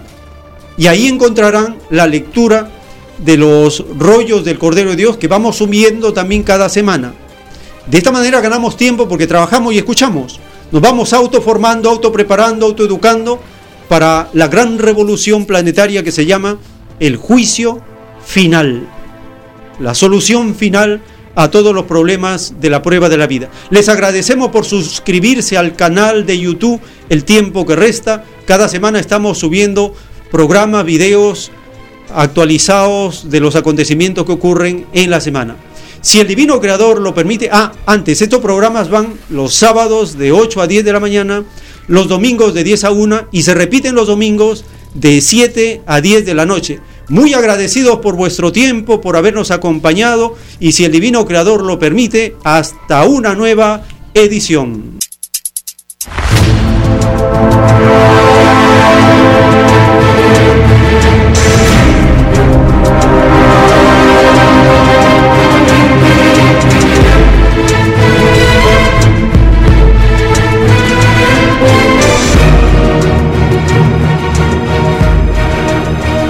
Porque la vida en desarrollo no se detiene en ningún instante. Porque el poder filosófico de las masas encuentra el hilo de la ley común de la naturaleza. La igualdad triunfa en la prueba de la vida. Por el principio de un nuevo amanecer en la historia humana, hemos presentado El tiempo que resta. Para ver el reino de Dios, para vivir el nuevo estado de cosas del nuevo mundo. Visite www.alfayomega.com y descargue gratis todos los libros en PDF.